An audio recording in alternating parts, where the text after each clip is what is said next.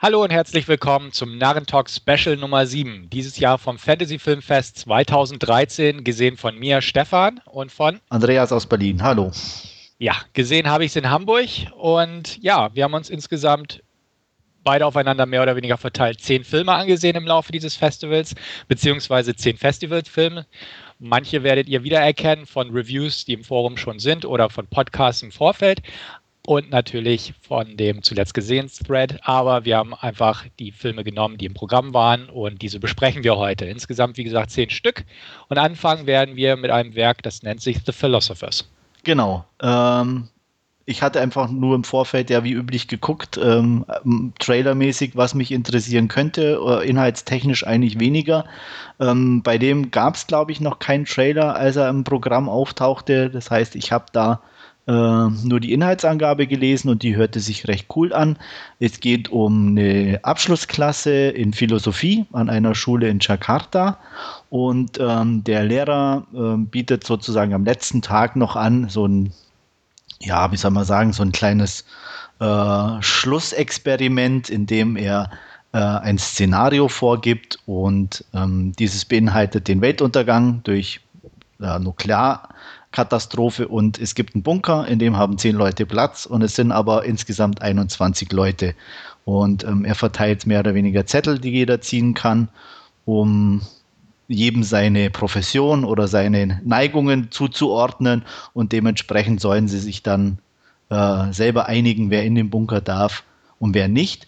Ähm, das Ganze ist zwar an sich, ich glaube, kann man verraten, Gedankenspiel, aber es wird eben visuell umgesetzt, was tatsächlich passiert und ja, ähm, können wir jetzt, glaube ich, dann auf die Details noch ein bisschen eingehen, ohne zu viel zu spoilern. ja. Ja, also ich sehe es genauso vom Anfang her. Ich habe äh, auch so gut wie nichts vorher über diesen Film gewusst. Dann kam irgendwann der Trailer raus. Ähm, das war so mein, mein Eintrittspunkt an die Geschichte. Und äh, der gefiel mir schon sehr gut. Und da dieses Jahr von dem Film her sowieso nicht so die Auswahl war, wo ich sagte, oh, die muss ich alle sehen, ähm, fiel der in die Kategorie, okay, kann ich mir gerne mal angucken und lass mich mal einfach positiv hoffentlich überraschen. Ähm, ich fand den Film in Ordnung. Er hat viele Sachen, die mir sehr gut gefielen, ähm, lässt am Ende aber ein bisschen nach. Andreas hat es ja schon erwähnt, das sind diese Gedankenspielchen zum Ende der Welt-Szenario im Bunker. Insgesamt gibt es drei davon im Laufe des Films und äh, die ersten zwei gefielen mir richtig gut. Der letzte ließ ein bisschen in meinen Augen nach. Komme ich vielleicht später gleich nochmal kurz drauf im Zwiegespräch mit Andreas. Ähm, was ich sehr gern mochte, waren die ähm, einfach die Gedankenspielchen an sich. Also ich mag solche Was wäre wenn Szenarien, wo man dann wirklich abwägen muss und ähnliches, solche Planspiele sozusagen, fand ich schon immer sehr reizvoll. Hier wurde es auch noch veranschaulicht visuell, was das Ganze auch noch einen besonderen Reiz gab, denn ähm, das ja, Bunkerambiente sah durchaus totschick aus, hätte ich fast sagen können. Ja. Ähm, ein paar der Effekte ließen so ein bisschen zum Wünsche übrig, war aber nicht so tragisch, denn gleich zum Beginn als Einstieg in den Philosophiekurs wurden auch noch drei, ja, philosophische Ansätze nochmal durchgesprochen, die die äh, Schüler im Laufe des Semesters durchgenommen haben. Und auch da ging es schon mit Visualisierung daher einher, die ähm, ja etwas komikhaft überzogen waren, möchte ich es mal so ausdrücken. Ähm, das hat einfach die Erwartungshaltung schon ein bisschen auf den Punkt gebracht. Zum Glück ging es nicht zu sehr in diese Richtung, aber so ein leichter, ja, ich will nicht sagen humoristischer Touch blieb dann durchaus noch bestehen. Nee, aber es, es gab so vereinzelte, ich sage mal, Auflockerungen, ein bisschen humorvoller das Ganze, äh, um es, ähm, ich weiß nicht, halt nicht zu ernst werden zu lassen und auch ähm, äh, einem, glaube ich, auch immer wieder klar zum, gut, es ist nur ein Gedankenspiel. Mhm. Genau, also ich fand, ähm, es ist einfach ein reizvolles kleines Filmchen irgendwo. Also es war kein Horrorfilm, es war jetzt nicht so, dass es irgendwie ne, tiefschürfende Gedankenanregungen. Nee, also es war schon so ein bisschen äh, ja, ja, Schulhofphilosophie, sage ich jetzt mal. ja. Also schon äh, nichts Tiefgehendes oder was auch immer. Ähm, aber ja, aber einfach so, wie gesagt, auch alleine schon immer diese Voraussetzung oder die Idee, du hast einen Bunker limitiert auf zehn Leute, wen nimmst du damit rein? Äh, allein das ist schon immer, finde ich, ganz interessant als Ausgangssituation. Und ähm, klar, dann hast du halt irgendwie äh, vom Architekten über einen Handwerker, einen Tischler oder was weiß ich, bis zur Opernsängerin. Da stellt sich natürlich schon die Frage, wen brauchst du und wen nicht, ne? Richtig, genau. Und vor allem, wie man dann auch ein Jahr überbrücken kann oder soll, ja. äh, unter den gegebenen Voraussetzungen halt. Ähm. Und ich muss sagen, das hat mir eigentlich ganz gut gefallen. So die, die, die Szenarien äh, an sich sind halt auch ähm, zwar im Zeitraffer ein bisschen ja abgelaufen, aber doch relativ kurzweilig ähm, umgesetzt worden irgendwie. Auf jeden Fall. Also ähm, ich mochte auch den Wechsel einfach zwischen den Szenarien und den Szenen im Unterrichtsraum. Ja. Die fand ich auch ganz gut. Also das ist nicht so, oh, schon wieder Unterrichtsraum, kommt mal wieder in Richtung Szenario oder so, sondern das fand ich sehr schön ausgewogen eigentlich. Ähm, die Darsteller fand ich, haben ihre Sache gut gemacht. Ja. Ähm, kann man jetzt nicht sagen, dass da irgendwelche große Totalausfälle waren. Nee, aber es waren schon ein paar Schwächer, muss man schon ja. ganz klar sagen. Also ähm, die, die, die Rothaarige wirst dir weniger sagen, dass die spielte in Harry Potter mit. Okay. Ähm, die ist jetzt nicht unbedingt eine sehr gute Schauspielerin, würde ich mal behaupten. Ähm, ja. Wohin die gegen der Lehrer und die beiden Hauptdarsteller schon auf jeden Fall ordentlich waren. Definitiv sehe ich auch so. Diese Randfiguren, okay, die ja. waren halt da. Ne? Es, es, ist okay, schadet auch nicht, ist in jedem Film irgendwie ja. so. Deswegen, das, das passt schon. Wie gesagt, wo es bei mir so ein bisschen in Straucheln geriet, das Ganze war bei diesem dritten Szenario. Das fand ich, ah, ich weiß es nicht nicht dich, ganz so reizvoll. Ja, dich hat halt, denke ich, so hauptsächlich der aus ähm, Spy, Kids. Spy Kids gestört, sage ich jetzt mal. Gar nicht mal so, also jetzt nicht so, dass, es, dass er mir während des Szenarios im Prinzip. Nee, aber, hat. aber seine Entwicklung oder sein Einfall zum Schluss. Genau, also im Prinzip ja, also es war wo, wieder so. Ja, es ist grenzwertig ein bisschen, wobei was mich oder ähm, mich, mich gerettet hat, in Anführungsstrichen, ist, dass ich mir einfach vorgestellt habe, ähm, was ja rauskam, er ist nun mal einer der schlechteren Schüler in der Klasse mhm. und eigentlich für ihn dann auch nachvollziehbarer Gedanke, den er da hat dass er eben nicht so wie die anderen dieses ähm, totale tiefschürfende versucht hat, da umzusetzen, sondern halt einfach ähm, ja, sein Ego oder seinen Vorstellungen freien Lauf zu lassen. Klar, vollkommen richtig. Habe ich auch im Prinzip so gesehen, aber einfach vom Gefühl während des Guckens hat es mir irgendwie nicht zugesagt. Es passte nicht so zur Stimmung vom Rest, das stimmt, genau. ja. Und da hätte ich mir einfach so vom Abschluss ein bisschen mehr gewünscht. Zumal bei diesem äh, dritten Szenario gab es auch so eine Szene, wo, die möchte ich einfach als lazy Filmmaking bezeichnen. Ähm, ich, es ist jetzt kein großer Spoiler, es ist einfach die Szene, wo sie ihm die Waffe entwendet aus der Tasche. Ja. Und ich finde es immer ätzend, wenn das auch noch mit einer Rückblende aufgeklärt werden muss, wie sie ihm die Waffe aus der Tasche. Ja, aber also, das hätte ja vielleicht nicht jeder kapiert. Ja, genau. ja, das ist schon richtig. Also, aber das ist, das fand ich so, ja. oh Mann, no, warum? Was, ne? Also, ich mochte den Film ja auch. Was mich viel mehr und am meisten eigentlich gestört hat, war eher die, das totale Ende mhm. ähm, und die Offensichtlichkeit der Motivation des Lehrers, die einfach so von Anfang an so dick auf die Stirn geschrieben war, meiner Meinung nach, ähm, dass es mir viel vom, vom, vom Spaß zum Ende hin einfach genommen hat. Ja, sehe ich ähnlich, auf jeden Fall. Also mich, mich hat jetzt diese Offenbarung, sage ich es mal, ohne da ins Detail zu gehen, jetzt weniger gestört, als wie du selbst sagst, ähm, einfach dieses drauf, drauf zuarbeiten im Prinzip, dass da irgendwas im Hintergrund schwelt, ja. wo seine Motivation liegt und so. Ähm, ja, ja, wie gesagt, auch mir hat das dr letzte Drittel irgendwie am wenigsten zugesagt. Ja, absolut, da stimme ich dir zu. Ja, ansonsten fand ich den durchweg unterhaltsam. Ja. Also auch mit diesem Drittel sozusagen. Ja. Auch da habe ich mich nicht genervt gefühlt nee. oder so. Da habe ich einfach nur es gedacht. Es ist halt schwächer einfach wie der Rest. Genau, das war es vom Gedanke her. Und ähm, so gesehen kann ich dem Film, sage ich mal, knappe 6 von 10 auf jeden Fall noch abgewinnen. Ja, war ich auch. Also ich habe, glaube ich, eine glatte 6 gegeben, aber es ist ja nicht viel auseinander. Nö, nicht. Also dafür, dass es so aus dem Nichts kam, dieser, ja. diese Produktion. Ich sag mal, das ist ein netter kleiner Leihfilm mal für einen Sonntagnachmittag oder so. Genau, genau. Und auch, wie gesagt, im Rahmen des Filmfests jetzt im Kino habe ich es jetzt nicht bereut, da irgendwie das Geld für ausgegeben nee, zu haben. in keinster Weise. Man konnte ihn sich angucken. Ja. Das hätte wesentlich schlimmer kommen. Absolut. Das kam teilweise auch bei anderen Filmen ja. wesentlich schlimmer, aber dazu kommen wir noch. Definitiv. Gut. Dann würde ich sagen, mache ich einfach mal weiter mit einem Film, der, wie schon erwähnt, auf dem Filmfest lief, den ich aber schon im Vorfeld geguckt habe und auch schon in einem Podcast besprochen habe. Wer das nachhören möchte, Podcast Nummer 92 war es gewesen und beim Film handelt es sich um Neil Jordans Vampirmeer Byzantium. Ähm, ja, in diesem Film geht es um zwei Frauen, eine gespielt von Saoirse Ronan oder wie auch immer sie ausgesprochen wird, eine Irgendwie von so. Gemma Shearsha oder Shearsha. Gemma Atherton. Ja, ohne große Spoilern, es handelt sich bei denen um Vampire, die schon seit circa 200 Jahren leben. Ähm, sie leben noch immer in Irland und ähm, verstecken sich vor einer Bruderschaft, The Pointed Nails of Justice, wie sie sich selbst bezeichnen und reisen versteckt durchs Land von einem Ort zum anderen. Kurzzeitig versuchen sie sich irgendwo immer niederzulassen, aber es passiert dann regelmäßig, dass sie irgendwie aufgespürt werden, so auch zu Beginn dieses Films. Ähm, es kommt zu einer brutalen Auseinandersetzung, wo einer ihrer Folger, Verfolger getötet wird von Clara und daraufhin müssen sie wiederum weiterziehen und das verschlägt sie in eine, ja, ich sag mal, sehr heruntergekommene Küstenstadt Irlands, ähm, sehr trist. Die hat ihre besten Tage lange hinter sich.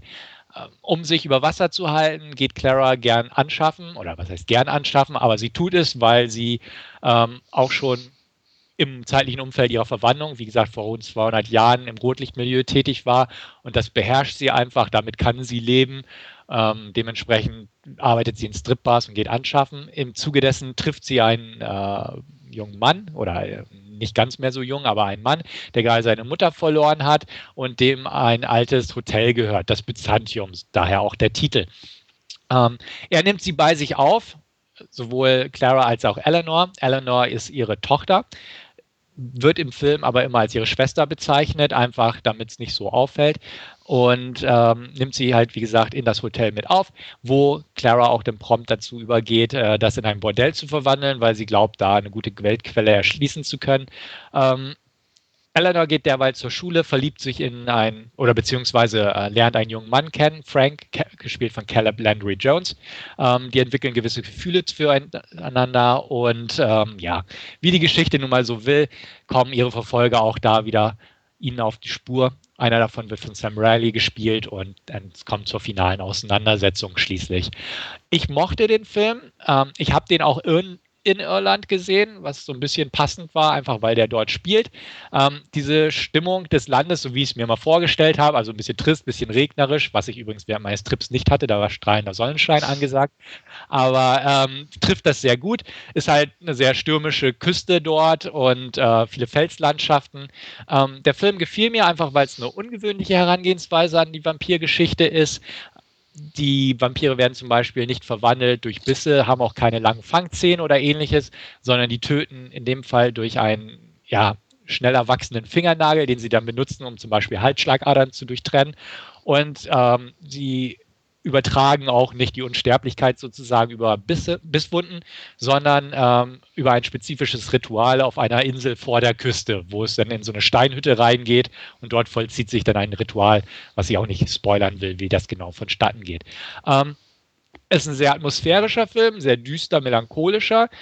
Action gibt es kaum.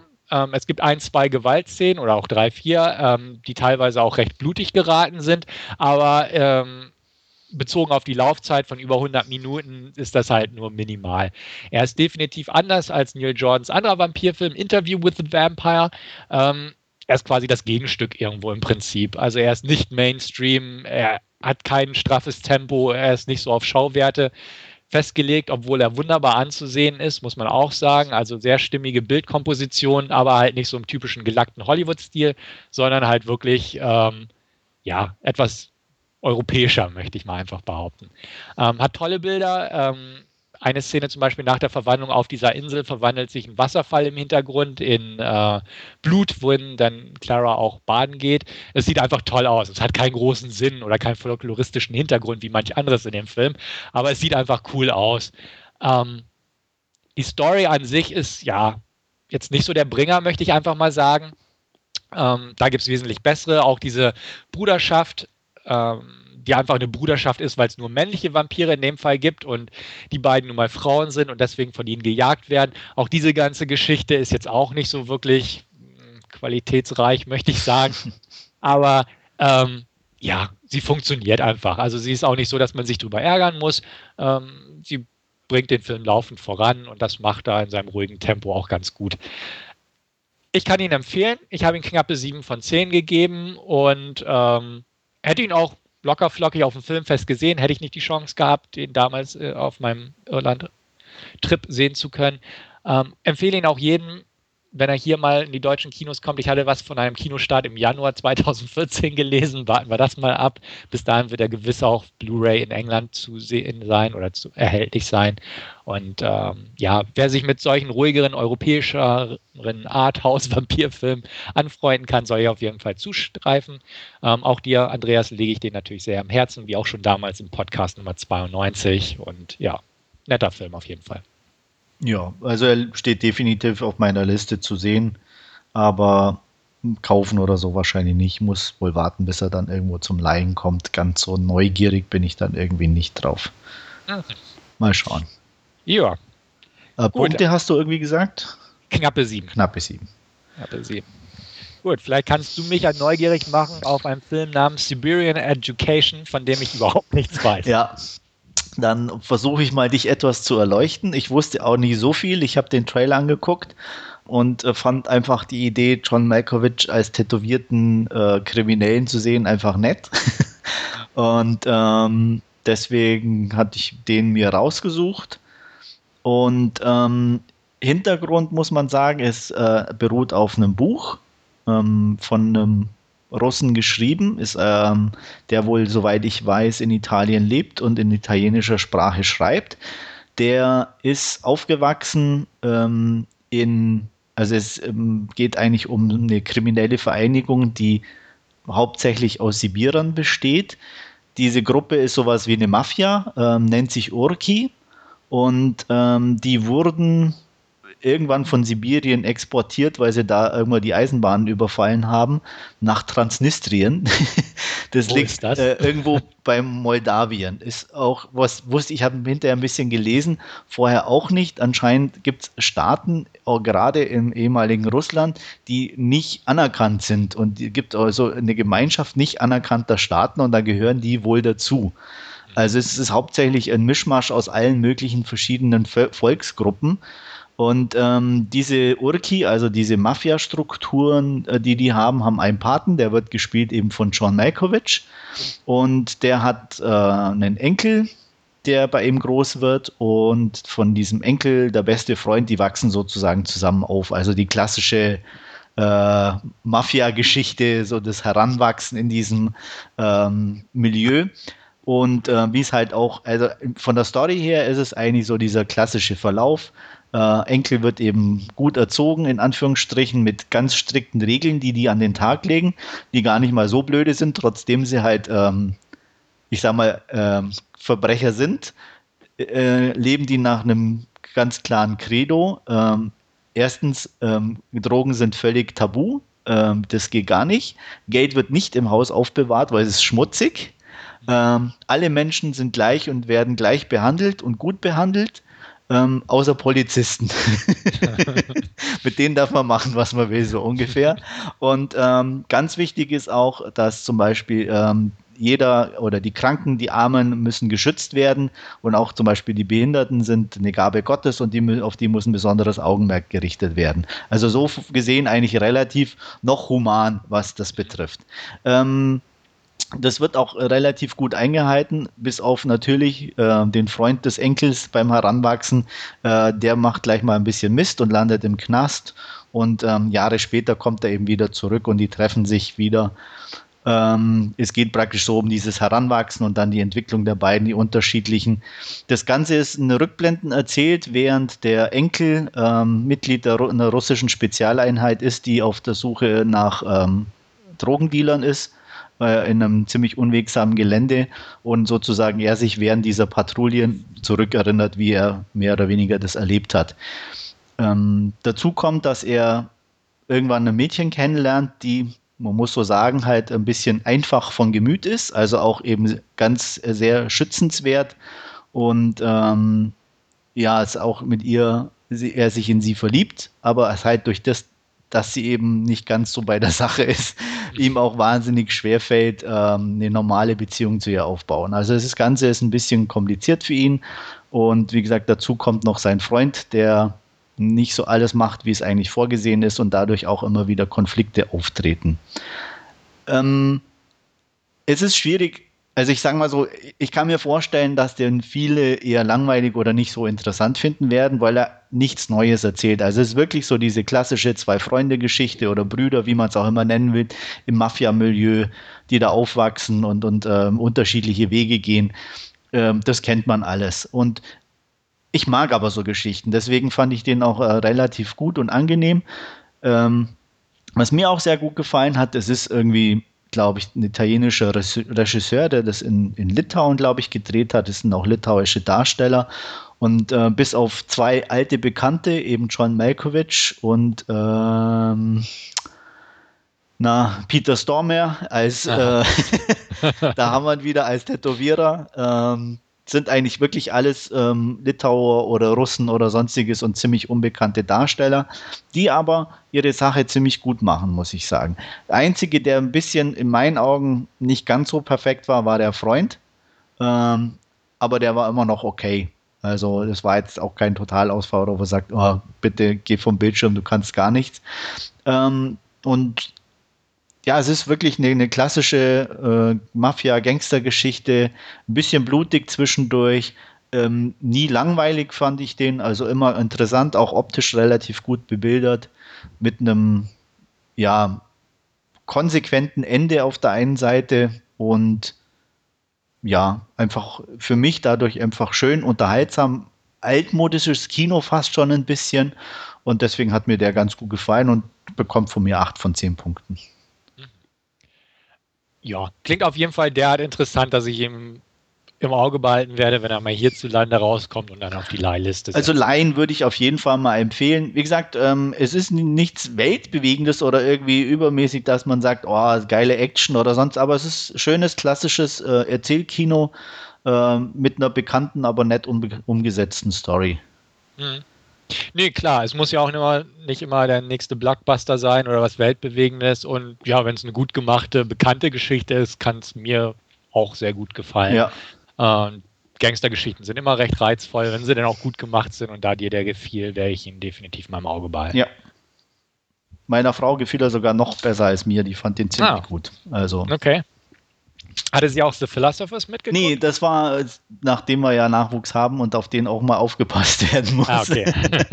äh, war ich äh, sozusagen ein bisschen im Vorteil, konnte mir mehr angucken. Und, ähm, aber bei war Educazione Siberiana, wie er im Original heißt, der einzige, den sie mit angeguckt hat. Hm. Okay. Gut, würde ich sagen, gehen wir wieder zu einem über, den wir beide geguckt haben. Ja. Du im Kino, ich daheim auf der britischen Blu-ray-Scheibe und zwar Aftershock. Ähm, erstmal gleich vorweg, Aftershock steht zwar Eli Roth groß auf dem Cover, aber es ist kein Eli Roth-Film, sondern einer von dem chilenischen Regisseur Nicolas Lopez. Eli Roth spielt die Hauptrolle.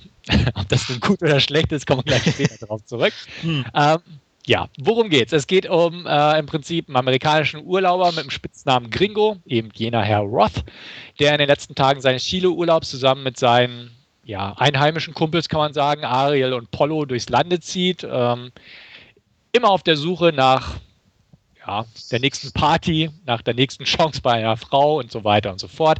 Kurzerhand, also ja, sie machen Männertrip, kann man so sagen. Sie gehen durch in Clubs, auf Rave-Veranstaltungen, in Bars und so weiter, versuchen bei Damen zu landen mit recht wenig Erfolg.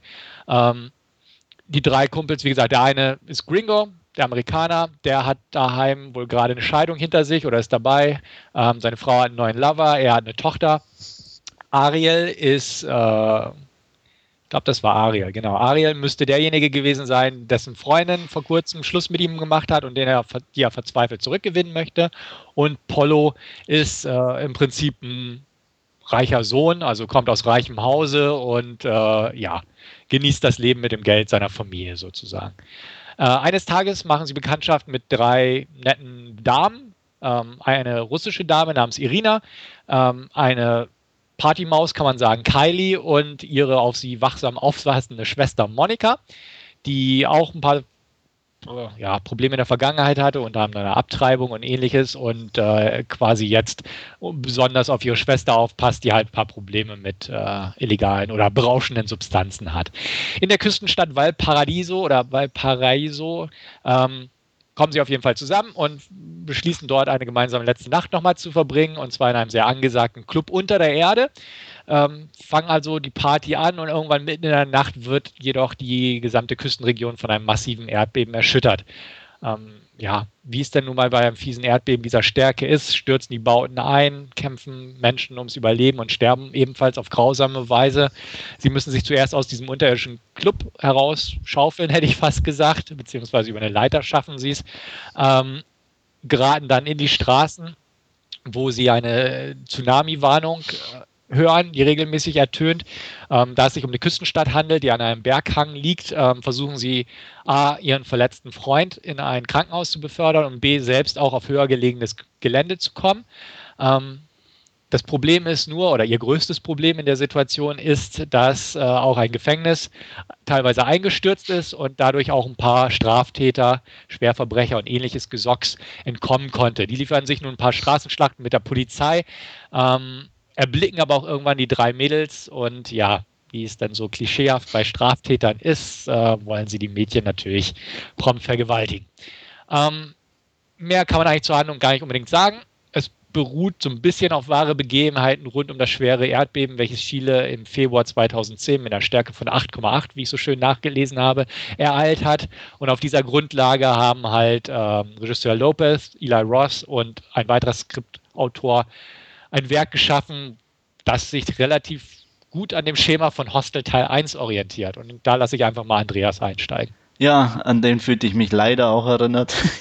mhm. ähm, ja, wo fange ich an? Erstmal an diesen ganz furchtbar schlechten Background-Stories der einzelnen Protagonisten. Ähm, ich kann, Immerhin hatten sie welche. Ja, aber was für welche? Der ja. eine telefoniert dauernd mit seiner Tochter und erzählt jeder Frau, die er theoretisch flachlegen möchte, ähm, von ihr und äh, lässt sich dauernd durch das Geklingel ablenken, äh, wenn sie wieder anruft. Hm, nur damit er dann hört, dass sie mit ihrem neuen Daddy spielen geht oder so. Der zweite, das habe ich ein bisschen anders verstanden, der hat selber Schluss gemacht, obwohl er nicht wollte, weil seine Freundin dauernd fremd ging und ob, okay. er wollte aber trotzdem wieder zurück. Und äh, der dritte ist ein neureiches Arsch, der eigentlich für alles zahlt und äh, seine Freunde auch nur aushält, damit sie mit ihm mitkommen, so ungefähr. Also ganz sympathische Charaktere durch den ganzen Film, wo du nur denkst, äh, warum muss ich mit den größten Idioten da durch dieses Erdbeben laufen? Ähm, dann kommen diese drei Mädels dazu, die A, nicht mal gut aussehen, B, nur nerven. Also ja, man tut sich sehr schwer, den Film gut zu finden. Und ich habe auch echt äh, wenige Punkte gefunden, die mir wirklich Spaß gemacht haben oder die gut gemacht waren. Was gut war, war wirklich so der zweite Teil mit dem Erdbeben. Der war einigermaßen in Ordnung. Ähm, spätestens mit Teil 3 schwenkte das Ganze dann wieder in die komplette Bananenrichtung und ähm, war echt schwer erträglich. Okay, ich konnte ihn etwas mehr ertragen oder besser ertragen. Ähm, warum genau, weiß ich auch nicht, aber ich fand ihn jetzt nicht so schlecht wie du. Ich fand ihn auch nicht gut, das ist so viel schon vorweg, aber ähm, ich hatte jetzt nicht so die großen Probleme irgendwie damit. Also ja, klar, die Background-Geschichten sind Banane und ja, klar, die Figuren interessieren einen nicht. Ähm, ich fand die Damen jetzt auch nicht so schlecht aussehen, jedenfalls vielleicht zwei Drittel davon nicht. Aber ich muss sagen, mir gefiel das erste Drittel gar nicht mal so schlecht. Definitiv hätte man es straffen und kürzen und um belangloses Zeugs erleichtern können. Das, ich meine, wenn ich da kurz ja? einhabe, das war genau Bitte. schon das Problem, was ich mit Hostel hatte. Das ist. Richtig. Das, ja. sind, das, das sind für mich ist es kein Intro. Das sind irgendwelche Idioten, die auf irgendwelche Partys gehen. Und wenn ich Partys gucken will in einem Film, dann schaue ich mir was an wie Spring Breakers, wie Project X. Das sind wenigstens Partys. Das, wo die hingehen, das sind, äh, da laufen fünf Leute rum, irgendwo steht ein DJ. Ähm, das sind doch keine Partys, das sind irgendwelche äh, Kulissen, wo man ein paar Leute hinstellt. Das wirkt auch gar nicht. Das ist das Schlimme, was mich dabei immer so stört. Dass es irgendwo einem so Party-People irgendwo un unterjubeln will und es sind im Endeffekt irgendwie leere Ostblock-Szenarien, wo keiner hingeht. Ja, der Rave war recht gut besucht und draußen. Oh, Fall, ja. ja. Ich will Also jetzt noch mal ein bisschen klug schalten. Okay, wie auch immer. ähm, ja, er erinnerte mich auch an Hostel 1, den ich auch nicht so gern mochte. Ich fand ihn aber nicht so nervig wie Hostel 1, muss man auch dazu Okay. sagen. Also einfach, weil ich die, die Kiddies da in Hostel 1 einfach kacke fand. Wahnsinn. Ähm, wie gesagt, hier ging es meiner Meinung nach. Ich sah es jetzt nicht als so schlimm an. Ich glaube, dieser erste Teil geht 35 Minuten. Könnte, ich habe nicht, Hat, also Doch, ich habe grob auf die Uhr geguckt, weil Okay. ich dachte, äh, so langsam könnte es losgehen. Ähm, ich fand, wie gesagt, er hätte definitiv gekürzt werden müssen, aber ich fand ihn jetzt nicht furchtbar. Vielleicht auch, weil ich einfach den so ein bisschen, weiß ich nicht, die, die, die Küstenstadt fand ich sehr schick anzusehen, muss ich auch sagen. Hat mich interessiert. Ähm, er war ganz nett anzusehen, solange er noch tagsüber spielte, auch mit den Farben und den bunten, bunten Häusern. Also wie gesagt, ich fand den in Ordnung, den Einstieg. Beim zweiten Teil, beim Katastrophenszenario, gebe ich dir recht, war okay, war für das Budget, was der Film hatte, absolut in Ordnung. Ähm, konnte man sich ebenfalls ansehen. Auch ich fand den dritten Akt ähm, wiederum schwach und den fand ich eigentlich mit am schwächsten. Ähm, ich bin jetzt nicht jemand, der per se irgendwas gegen Torture-Porn oder solche Geschichten hat und ich fand die zweite Hälfte von Hospital eigentlich ziemlich gut. Hier hat es mir eigentlich nichts gebracht. Klar will der Film ganz klar die Botschaft vermitteln, die Menschen sind schlimmer als die Natur oder alles, was die Natur uns entgegenwirft, können wir noch mit unserem scheiß Verhalten toppen. Äh, klar, aber es ist natürlich so dermaßen plump rübergebracht worden und die Straftäter waren natürlich die übelsten Klischeefiguren, tätowiert, Punk-ähnlich und so weiter. ja, waren und sie so fort. doch nicht mal. Das, das hat mich zum Beispiel auch tierisch Echt? genervt. Ja, hallo. Ja, ich fand schon. Ja. Nee, du hast äh, äh, den Anführer, das war irgend so ein dicker, fetter, nichtssagender Typi, der hat irgendwie einen äh, dilettantischen Bruder an seiner Seite, das man auch aber erst so in einem Nebensatz erfährt, ähm, weil ihm was zustößt, so ungefähr. Und ähm, der Rest, die hast du nicht mal richtig gesehen, das war so 0815 Leute.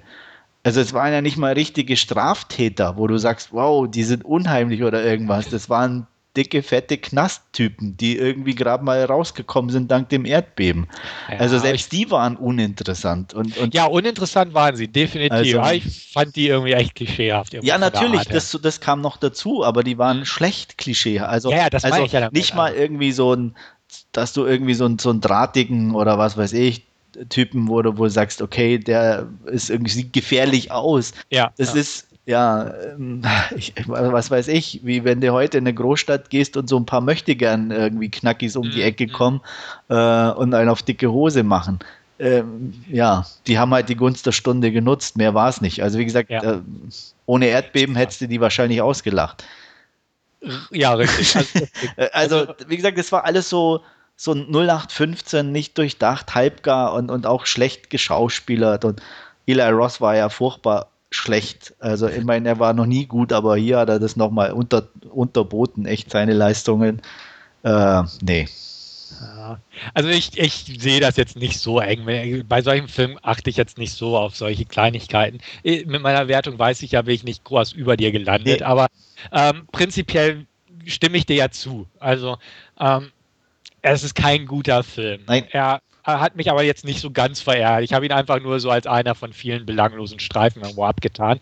Klar kann man den richtig auseinandernehmen und wenn wir da ins Detail gehen, klar, definitiv. Da gibt es nicht viel Gutes und äh, eine Menge Schlechtes auf jeden Fall zu sagen. Den Cliffhanger am Ende fand ich ganz nett, obwohl natürlich der super vorhersehbar war, aber irgendwie war er okay, meiner Meinung nach, konnte ich irgendwie mit leben.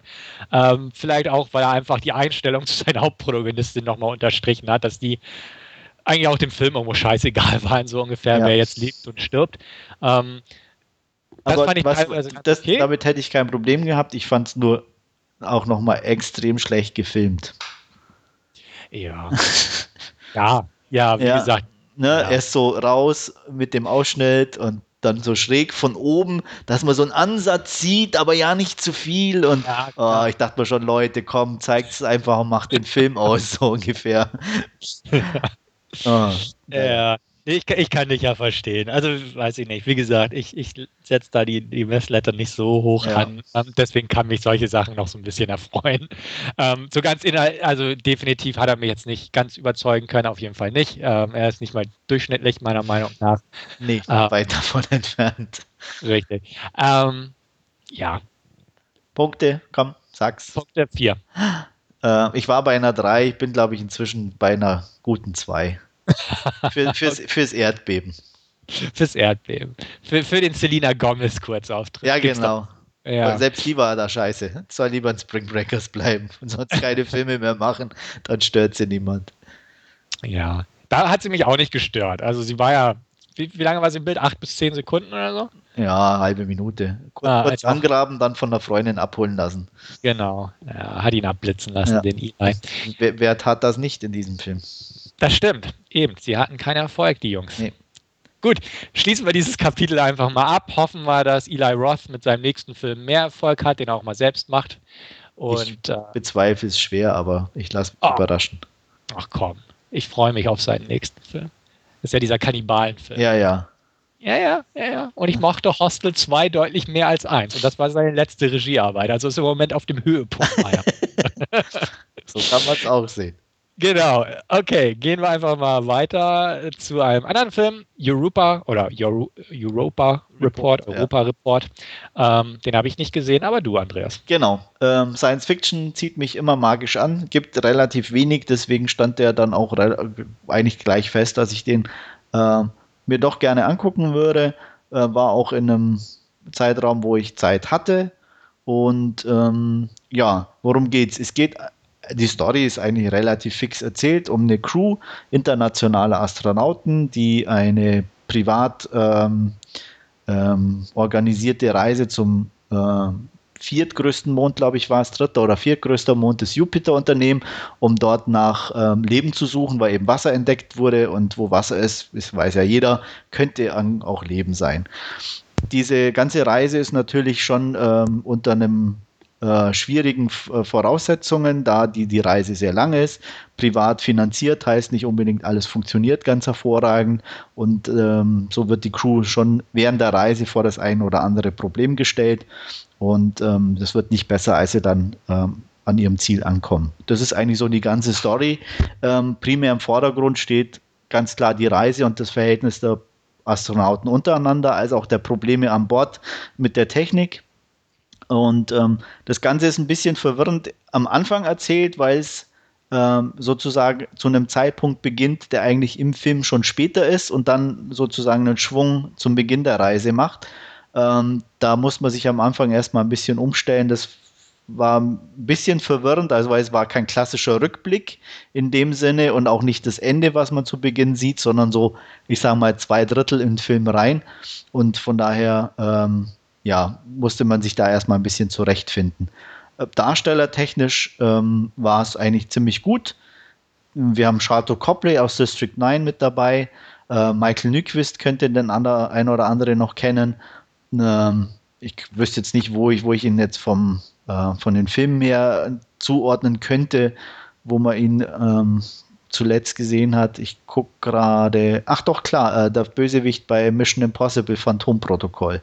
Ach, der Kurt Hendricks, genau. Also so äh, auf jeden Fall ein, zwei bekannte Gesichter dabei, der Rest auch äh, gute Darsteller, kein Ausfall und nichts. Die äh, Optik war sehr gut. Ähm, die äh, Special Effects, also es sah alles sehr nüchtern auf der einen Seite, aber auch ähm, sozusagen realistisch aus, was mir ganz gut gefallen hat. Ein größtes Problem war, waren zwei Sachen für mich, dass er auf der einen Seite in meinen Augen irgendwie ein bisschen lang und langweilig leider war, ähm, obwohl er ganz interessante Themen angesprochen hat. Ähm, hatte irgendwie, glaube ich, irgendwie so knapp an die 100 Minuten. Äh, wirkt jetzt nicht sehr lang, aber mir kam es doch ein bisschen so vor. Ähm, und dass das, das Ende war sehr, ja, wie soll man sagen, ein bisschen plakativ und effekthascherisch und hat eigentlich gar nicht so zum ruhigen, ähm, eher klassischen Science-Fiction-Verlauf des, des, äh, der ersten zwei Drittel gepasst. Und ähm, da kann man aber nicht so viel drüber zu erzählen, um es nicht zu spoilern. Deswegen ist es ein bisschen schwierig. Ähm, auch insgesamt eben über den Film mehr zu sagen. Man muss sich eben darauf einstellen, dass es ein sehr ruhiger Film ist über die fast gesamte Laufzeit bis auf die letzten paar Minuten. Ähm, es sind ist ein guter, gute Darsteller dabei, Optik ist gut. Wer sowas mag und auch damit irgendwie klarkommen kann, ähm, sollte ich den Film auf jeden Fall angucken. Ähm, Reviews sind auch, wie ihr an meinen Ausführungen schon merkt, auch sehr zwiegespalten. Manche finden ihn sehr gut, weil er eben klassische Science-Fiction-Themen auf der einen Seite behandelt, aber andere gibt es auch, die finden ihn ultra sterbenslangweilig. Ähm, ich war so irgendwie zwischendrin, dass ich sage, okay, er ist ganz gut anzusehen, hat seine Längen, ähm, Schluss, wie gesagt, ein bisschen zwiegespalten und deswegen bin ich da auch, äh, ich sag mal, konnte ich eigentlich keine andere Wertung geben wie 5 von 10 Punkten.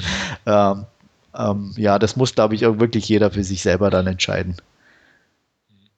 Ähm, den Trailer hatte ich mir natürlich auch angeguckt, haben wir, glaube ich, auch im Podcast schon mal besprochen. Ja. Fand ich ganz ansprechend auf jeden Fall. Ja. Lief jetzt auf dem Filmfest nicht in dem Zeitbereich, wo ich den hätte sehen können. Dementsprechend habe ich ihn dort ausgelassen, sonst hätte ich ihn gewiss mal mitgenommen. Ja. Ähm, also ich würde jetzt nicht sagen, dass ich irgendwie enttäuscht bin, den gesehen zu haben oder so, aber ich hatte trotzdem das Gefühl, irgendwie passte er nicht so, so richtig rein. Okay. Ähm, es ist, wie soll ich sagen, es klingt jetzt vielleicht ein bisschen blöd, aber den hätte man sich eher auf Arte angeguckt oder so, bis aufs Ende vielleicht, aber ähm, also so zumindest von, von den ersten zwei Dritteln. Ähm, mhm es, ja, es ist schwierig zu sagen, aber ähm, nicht uninteressant und ähm, mit Längen behaftet. Okay. Dementsprechend werde ich den auf jeden Fall, wenn er dann hierzulande rauskommt, auf meine Leihlist setzen. Mit Längen behaftet klingt schon mal so, ah, lieber nicht kaufen. Ähm, werde ich mir ausleihen. Interesse ist durchaus immer noch vorhanden. Ein ähm, bisschen geerdet jetzt auch durch deine Ausführungen, aber wir werden es sehen. Mal gucken. Jo. Gut. Okay, dann machen wir wieder weiter. Ich stelle wieder einen Film vor, der auf dem Filmfest lief, aber den ich ebenfalls auf UK Blu-ray gesehen habe, nämlich The Dyatlov Pass Incident. Der lief auf dem Filmfest unter dem Titel Devil's Pass. Unter diesem Titel läuft er auch gerade in ein paar ausgewählten US-Kinos. Nicht sonderlich erfolgreich, muss man dazu auch sagen. Ähm, worum geht's? Es geht um, ja, ich sag mal, den Vorfall am Dyatlov Pass in Russland im Jahre 1959. Ähm, damals brachen, ähm, ich glaube, acht waren das, acht oder nee, neun, neun Wanderer auf, neun erfahrene Skiwanderer, muss man auch dazu sagen, zu einer Tour ähm, in die Berge, von denen sie nicht mehr wieder zurückkehrten. Ihre Leichen wurden später gefunden. Unter mysteriösen Umständen sind sie zu Tode gekommen. Ähm, die waren nur teilweise bekleidet. Das Zelt war von innen heraus aufgerissen worden. Unter anderem, ähm, ja, starben sechs von ihnen an Hypothermie, drei dagegen an Gewalteinwirkungen äußeren, also Rippenbrüche, Schädelfrakturen, einer Frau fehlte die Zunge. Und ähm, ja, darüber hinaus wurden auch noch bestimmte Kleidungsstücke radioaktiv kontaminiert aus irgendwelchen unbekannten Gründen. Äh, Zeugen gaben an, die Haut hätte eine seltsame Färbung aufgewiesen und so weiter und so fort. Was das Ganze halt noch selbst, ja, beziehungsweise unheimlicher macht oder äh, mysteriöser ist, dass die Russen das Gebiet sogleich für 36 Monate abgesperrt haben. Ähm, die Akten wurden alle unter Verschluss gehalten. Und ähm, ja, es gibt verschiedensartige Theorien, was mit diesen Jungs und den Frauen passiert ist damals. Diese reichen halt von so einigermaßen glaubwürdigen Theorien, ähm, von irgendwelchen Militärexperimenten oder beziehungsweise Raketentests in der Nähe. Ähm, da ist definitiv Rampen da von den R7-Raketen gab, äh, bis hin zu sehr unglaubwürdigen, sage ich mal, Theorien wie, dass der Yeti sie heimgesucht hätte oder UFOs mit im Spiel waren und ähnliches. Ähm, ja, am glaubwürdigsten meiner Meinung nach ist, und das habe ich auch mit einer Kritik im Forum geschrieben, dass äh, ja, sie einfach von der Lawine heimgesucht wurden in der Nacht und daher fliehen mussten und dementsprechend zu Tode kamen, beziehungsweise später erfroren sind das ist ein wahrer Vorfall, wie gesagt. Ähm, leider erzählt The Dyatlov Pass Incident von Regisseur Rennie Harle diese Geschichte nicht, sondern erzählt eine andere. Und zwar in der Neuzeit gehen ein paar Studenten aus den USA diesem Mythos nach, indem sie für einen Unikurs direkt vor Ort äh, eine Dokumentation drehen wollen, fliegen also nach Russland, befragen Zeitzeugen, die ihnen ein paar sehr seltsame Mitteilung auf den Weg geben, wie das nicht nur neun Leichen gefunden würden, sondern es war halt elf, in Wahrheit elf waren. Ähm, wie gesagt, sie befragen Zeitzeugen, gehen raus in die Wildnis, in die schneebedeckte Wildnis sozusagen und äh, ja, dann kommt es auch bei ihnen zu seltsamen Vorfällen bzw. Beobachtungen, wie zum Beispiel abnorm große Fußabdrücke im Schnee nahe ihrer Zelte. Sie finden in der Wetterstation eine abgetrennte Zunge ähm, und irgendwann kommen sie am betreffenden Gebirgspass an, wo dann Uhrenkompasse und GPS-Geräte zu spinnen beginnen. Der Geigerzähler schlägt aus und sie entdecken inmitten des Felsens eine große Stahltür, die sich nur von außen verriegeln lässt, beziehungsweise öffnen lässt. Ja, viel mehr will ich gar nicht groß spoilern in dem Bereich. Wer will, kann mehr in meiner Kritik nachlesen. Was ich allerdings sagen kann, ist, dass der Film von dem Punkt an, also ähm, die durchaus gute Einbindung der wahren Begebenheiten in diese Story verlässt und in wilde Spekulationen übergeht, beziehungsweise die einfach nur visualisiert. Und da hat der Drehbuchautor einfach alles zusammengekratzt, was er an abstrusen Theorien finden konnte und noch ein paar neue dazu gewonnen. Ich sage nur Philadelphia-Experiment, Mothman-Sichtungen, Wurmlöcher, Zeitreisen und ähnliches. Und ähm, ja, dementsprechend geht der Film an diesem Punkt ziemlich schnell bergab. Bis dahin fand ich den echt ansprechend. Ich hatte mich mit der Materie im Vorfeld beschäftigt, weil ich einfach die Story wahnsinnig interessant fand. Ich habe mal eine, ich glaube auf N24 oder irgendwas eine Doku darüber gesehen oder so eine Info-Doku-Veranstaltung-Geschichte. Äh, ähm, fand ich super interessant, die Handlung, äh, beziehungsweise diese Vorfälle und das ist wirklich bis heute noch unaufgeklärt, größtenteils ist die ganze Geschichte. Ähm, der Film hangelt sich bis zu dem erwähnten Punkt sehr schön an dieser Geschichte entlang. Ähm, wurde nicht an Originalschauplätzen gedreht, wohl aber in Russland. Dementsprechend stimmt das Setting. Es ist wirklich kalt, es sind keine Studiokulissen. Alles sehr schick gemacht, also beziehungsweise da durchaus ansprechend gemacht, sagen wir es mal so. Die Schauspieler sind auch in Ordnung. Ähm, die Handlung ist zwar eins zu eins im Prinzip oder sehr nah an The Blair Witch Project angelehnt, ähm, mit der Doku und ähnlichen, aber das geht alles. Es, nicht, es wird im Found-Footage-Stil dargeboten, das Ganze, aber kommt nicht so verwackelt daher, weil sie wirklich versuchen, eine professionelle Dokumentation zu drehen, also durchaus mal ein Stativ benutzen und ähnliches. Das Problem ist einfach ab dem Punkt, wo es in diese Höhlenlandschaft, sage ich mal, geht, mit Laboren und driftet der Film halt zu sehr ins Abstruse ab. Ich will nicht sagen, er war jetzt ein übermäßig guter Film davor, aber er war auf jeden Fall ein unterhaltsamer Film. Ich, er wird jetzt nicht plötzlich gänzlich ununterhaltsam. Da kann man ja auch nicht wirklich in diese Kerbe schlagen, aber er wird einfach total Banane, kann man nicht anders sagen. Ähm, wenn dann auch noch irgendwelche mutierten Viecher ins Spiel kommen, ähm, die auch noch richtig scheiße CGI animiert wurden, dann ist einfach der Ofen irgendwann aus und einem fällt irgendwie ein, ah ja, Rennie Harlan, der Mann kann einfach nicht subtil sein und das wird in diesem letzten Drittel deutlich. Also ich sag mal, Exorcist The Beginning, wer sich an dieses Prequel und seine grobschlächtige Art erinnert, so ungefähr geht ja dieses letzte Drittel auch richtig an und ja. Ähm, das Ganze geht dann natürlich in so einen kleinen Twist natürlich am Ende rüber, der gar nicht mal so schlecht war. Und wenn man die abstruse Logik des Films zu Ende denkt, dann ist das tatsächlich in Anbetracht dieses Logikkonstrukts einigermaßen schlüssig erklärt worden. Ähm, war gar nicht mal so verkehrt dementsprechend. Auch während dieses letzten Drittels gibt es durchaus ein paar atmosphärische Momente. Also ich sag mal, Nachtsicht in einem dunklen Tunnelkomplex, wo theoretisch irgendwelche Dinger sich rumherschleichen, kommt immer recht creepy rüber. Funktioniert auch hier.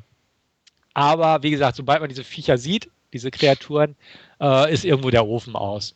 Es ist jetzt auch kein großer Spoiler, dass Kreaturen vorkommen. Guckt euch den Trailer an, da seht ihr sie in voller Pracht, in Anführungsstrichen. Also, ja, was soll man dazu sagen? Ich, wie gesagt, zwei Drittel waren okay.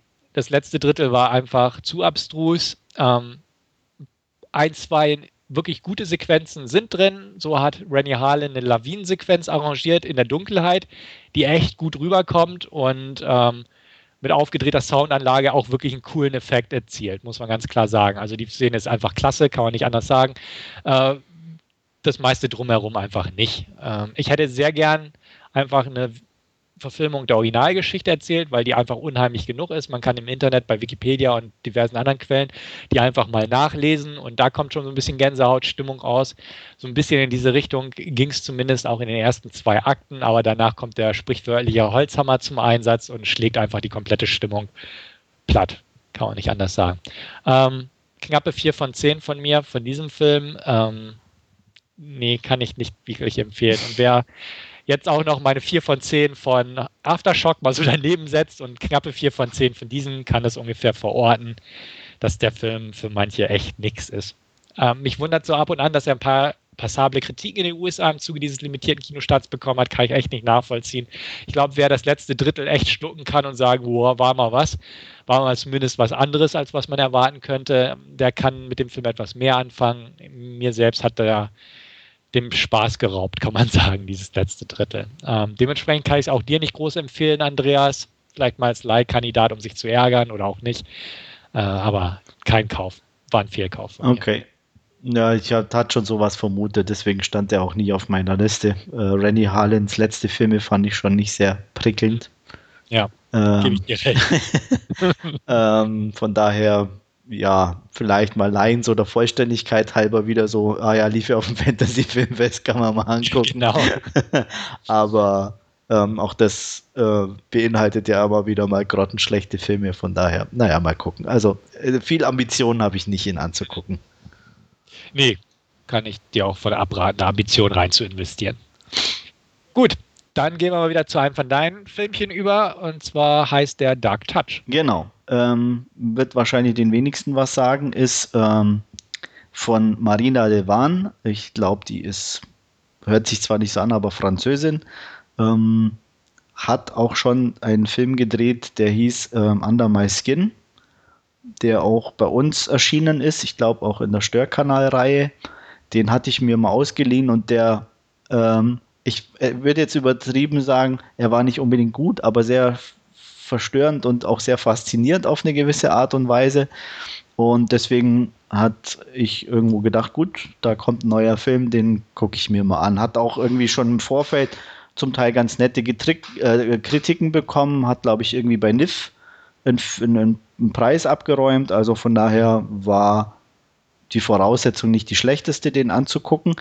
Ähm, es geht um ein Mädchen, ähm, die in einer Nacht ihre Eltern und ihren Bruder verliert bei verständnisvollen Freunden in der Nachbarschaft unterkommt. Und die Frage, die sich alle stellen, äh, ist natürlich, was ist passiert und äh, wer hat die äh, anderen Familienmitglieder so zugerichtet, denn die sind, wie soll man sagen, ähm, durch gewöhnliche Haushaltsutensilien ums Leben gekommen, was natürlich relativ ähm, komisch ist. Ähm, nach und nach stellen sich auch Merkwürdigkeiten bei der neuen Familie ein, weswegen der Zuschauer natürlich ziemlich schnell weiß, in welche Richtung es geht. Gleichzeitig die Erwachsenen wieder mal ziemlich blöde aus der Wäsche gucken, was auch das größte Problem des Films ist, ähm, dass die ein bisschen ja neben der Spur laufen, dass die eigentlich ja, man, man hat immer das Gefühl, Leute, seid ihr alle so blöd oder kriegt ihr wirklich nichts mit? Das war ein bisschen so das Problem. Ähm, atmosphärisch ist der Film ziemlich klasse geworden, auch schön düster. Ähm, am Anfang die ähm, Szenen, wo die Eltern und der Bruder ums Leben kommen, sind sehr schmerzhaft. Also die sind mal richtig gut gemacht. Leider, ich, es klingt jetzt blöd, leider hält er das im Film nicht weiter durch. Und es gibt ein paar unnötige Szenen, muss ich sagen, und auch äh, eine, und der Schluss ist ein bisschen sehr theatralisch geworden. Ähm, aber ja, man, ist, man läuft Gefahr, zu viel zu verraten. Also es ist halt, wie gesagt, auf der einen Seite ein bisschen Haunted House, auf der anderen Seite so ein bisschen ähm, äh, Child Horror und ähm, was es dann wirklich ist, wie gesagt, muss man eben beim Film gucken rausfinden. Die Darsteller sind alle ziemlich klasse. Die, das Mädchen ähm, wusste ich auch nicht. Ähm, ist, glaube ich, ihre erste Rolle. Wird gespielt von Missy Keating, wem der Nachname was sagt. Das ist die Tochter von Ronan Keating, seines Zeichens Sänger bei Boyzone, glaube ich, gewesen. Also nicht ganz unbekannt, aber die macht ihre Sache richtig gut und ähm, ist, glaube ich, im Film so irgendwie so zwischen 10 und 12 äh, vom Alter her, damit man das ein bisschen einordnen kann. Es ist ja ein schöner, düsterer Film mit ein paar komischen Entscheidungen zum Schluss hin, aber insgesamt sehr atmosphärisch und ähm, auch, wie gesagt, gerade der Beginn, da hatte ich schon, äh, ja, der, der machte eigentlich wirklich Bock auf den Film sozusagen, weil der wirklich gut gemacht war und sehr spannend und echt schmerzhaft. Und dann ließ er aber leider ein bisschen nach, was schade war. Also er ist insgesamt nicht schlecht, das zweitgrößte Problem, was er hat, dass er sehr große Themen anreißt, aber eigentlich nie so, so richtig, ja, auch, auch, auch das vermitteln kann oder will. Ich weiß es nicht. Also das passte nicht so hundertprozentig zusammen. Ähm, trotzdem interessanter Film, gut gemacht von der Atmosphäre, gute Darsteller. Ich finde den Blick wert, auch auf die Gefahr hin, dass er einem nicht gefällt und ich vergebe gute 6 von 10. Ja, klingt eigentlich ganz interessant, werde ich mal im Auge behalten. Hatte ich vorher auch noch nie was von gehört, muss ich sagen. Also wie gesagt, ich bin eigentlich auch nur durch die Regisseurin eben aufmerksam geworden, mhm. sonst ähm, wäre der wahrscheinlich auch an mir vorbeigegangen. Den anderen Film kenne ich vom Titel her. Irgendwann ist er mir mal begegnet, aber so sagt er mir auch nichts. Kann es kann sein, dass nach. ich mal im Forum was drüber gesagt habe oder so, mhm. als ich ihn angeguckt hatte. Das aber kann sein. Das ist auch schon wieder eine Weile her. Okay. Ja, okay. Behalten wir den mal im Auge. Gehen wir weiter zu einem Film, den wir wieder beide geguckt haben. Ja. Und zwar Haunter der neue Film von Vincenzo Natali, dem manche von euch was sagen werden. Zum Beispiel die Leute, die einfach Cube, Cypher, Nothing und oder Splice mögen. Ähm, diesmal präsentiert er uns ähm, eine Spukhausgeschichte, eine Geister-Grusel-Story und diverse andere Genre-Versatzstücke mit reingemischt. Ähm, worum geht's? Ähm, es geht um Lisa, gespielt von Abigail Breslin. Für sie ist äh, im Prinzip nahezu jeder Tag wie der andere. Draußen ist dichter Nebel. Ähm, sie wird von ihrem kleinen Bruder Robbie per Funkgerät jeden Morgen geweckt. Kurz darauf gibt es dann Frühstück. Ähm, der Vater kümmert sich um den defekten Wagen in der Garage. Ihre Mutter schickt sie runter in den Keller, um Waschmaschinen zu füllen. Mittags gibt es Macaroni und Käse. Abends gibt es Hackbraten. Ähm, ja, aber was vielleicht jetzt so wirkt wie einfach nur ein eintöniges abwechslungsloses Dasein, stellt sich schon bald heraus, ist nicht ganz so der Fall, sondern es ist tatsächlich immer derselbe Tag, der sich ständig wiederholt. Ähm, ich sage nur untäglich grüßt das Murmeltier. In diesem Fall ist es ihr, der Tag vor ihrem 16. Geburtstag und der Film spielt in diesem Bereich im Jahre 1985. Lisa ist irgendwann die Einzige, die realisiert, dass dieses geschieht, sprich der Tag sich andauernd wiederholt. Und äh, es gibt noch eine weitere beunruhigende Feststellung, die sie äh, ja, feststellt, hätte ich was gesagt. Ähm, sie stellt nämlich fest, dass sie in Wahrheit alle tot sind. Das ist jetzt kein großer Spoiler, wo man sagen muss, um Gottes Willen, wie kann man sowas verraten? Das verrät der Film nämlich ziemlich früh im Verlauf. Ja. Und das ist im Prinzip auch, ja, einfach kein großer Twist, sondern einfach nur eine zentrale Eigenschaft des Plots. Ja, das ist eigentlich die Ausgangssituation im Endeffekt. Genau, richtig. Ähm, Lisa ist, wie gesagt, ziemlich frustriert und gereizt von der Situation, zumal sie mit Spitzenbemerkungen auch immer wieder versucht, auch die anderen davon auf oder darauf aufmerksam zu machen. Ähm, das führt aber nicht wirklich zum Erfolg, sondern im besten Fall zu irgendwelchen ernsten Gesprächen mit ihren Eltern, warum sie sich denn so merkwürdig oder seltsam verhält. Ähm, sie ist aber entschlossen, einen Ausweg aus dieser Lage für sich selbst zu finden und äh, geht dementsprechend auch irgendwelchen Ungereimtheiten und seltsamen Geräuschen nach, denen sie nach und nach erkennt, wie zum Beispiel ja, irgendwelche Laute hinter den Wänden oder im Keller und ähnliches. Und das bringt sie irgendwann auf die Spur äh, ja, des Rätsels Lösung, hätte ich fast gesagt. Und zwar, dass auch einer anderen Jugendlichen namens Olivia genau dasselbe Schicksal droht, sprich zu sterben. Ähm, nur dass Olivia in einer ganz anderen Zeitebene wohnt, äh, in der Gegenwart, um genau zu sein. Ähm, gerade als sie der Sache so ein bisschen auf die Spur gelangt, klingelt es plötzlich an der Tür, was ganz seltsam ist, weil normal kommt keiner zu Besuch und draußen ist eh der Nebel so dicht, dass sowieso keiner sich da freiwillig rausbewegt in die Suppe. Äh, der Pale Man steht vor der Tür, gespielt von Stephen McCatty. Ähm, während die Eltern ihn reinlassen, weil er eine gute Ausrede bringt, sprich irgendwelche Sachen, ich glaube die Telefonleitung war es, zu überprüfen, ähm, merkt sie gleich, oh, mit dem jungen, äh, mit dem Herrn stimmt was nicht. Ähm, der warnt sie dann auch dementsprechend gleich vor gravierenden Konsequenzen, sollte sie nicht, äh, ja, ich sag mal, ihre Rolle weiterspielen und äh, ja, sie soll gefälligst das Herumschnüffeln und ähnliches lassen. Ähm, sonst ja, droht ihr gar noch ein schlimmeres Schicksal, als ohnehin schon tot zu sein.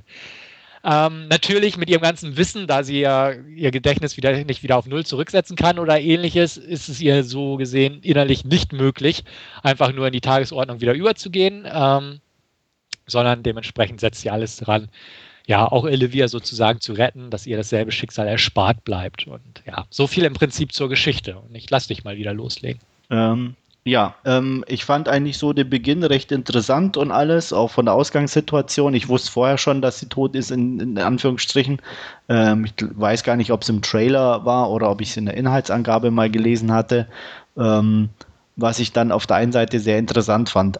Im Laufe des Films war aber auch genau das eigentlich für mich einer der größten Schwachpunkte, weil man irgendwie das Gefühl hat, oder ich zumindest, passieren kann hier ja eh nichts Ich sage mal, mhm.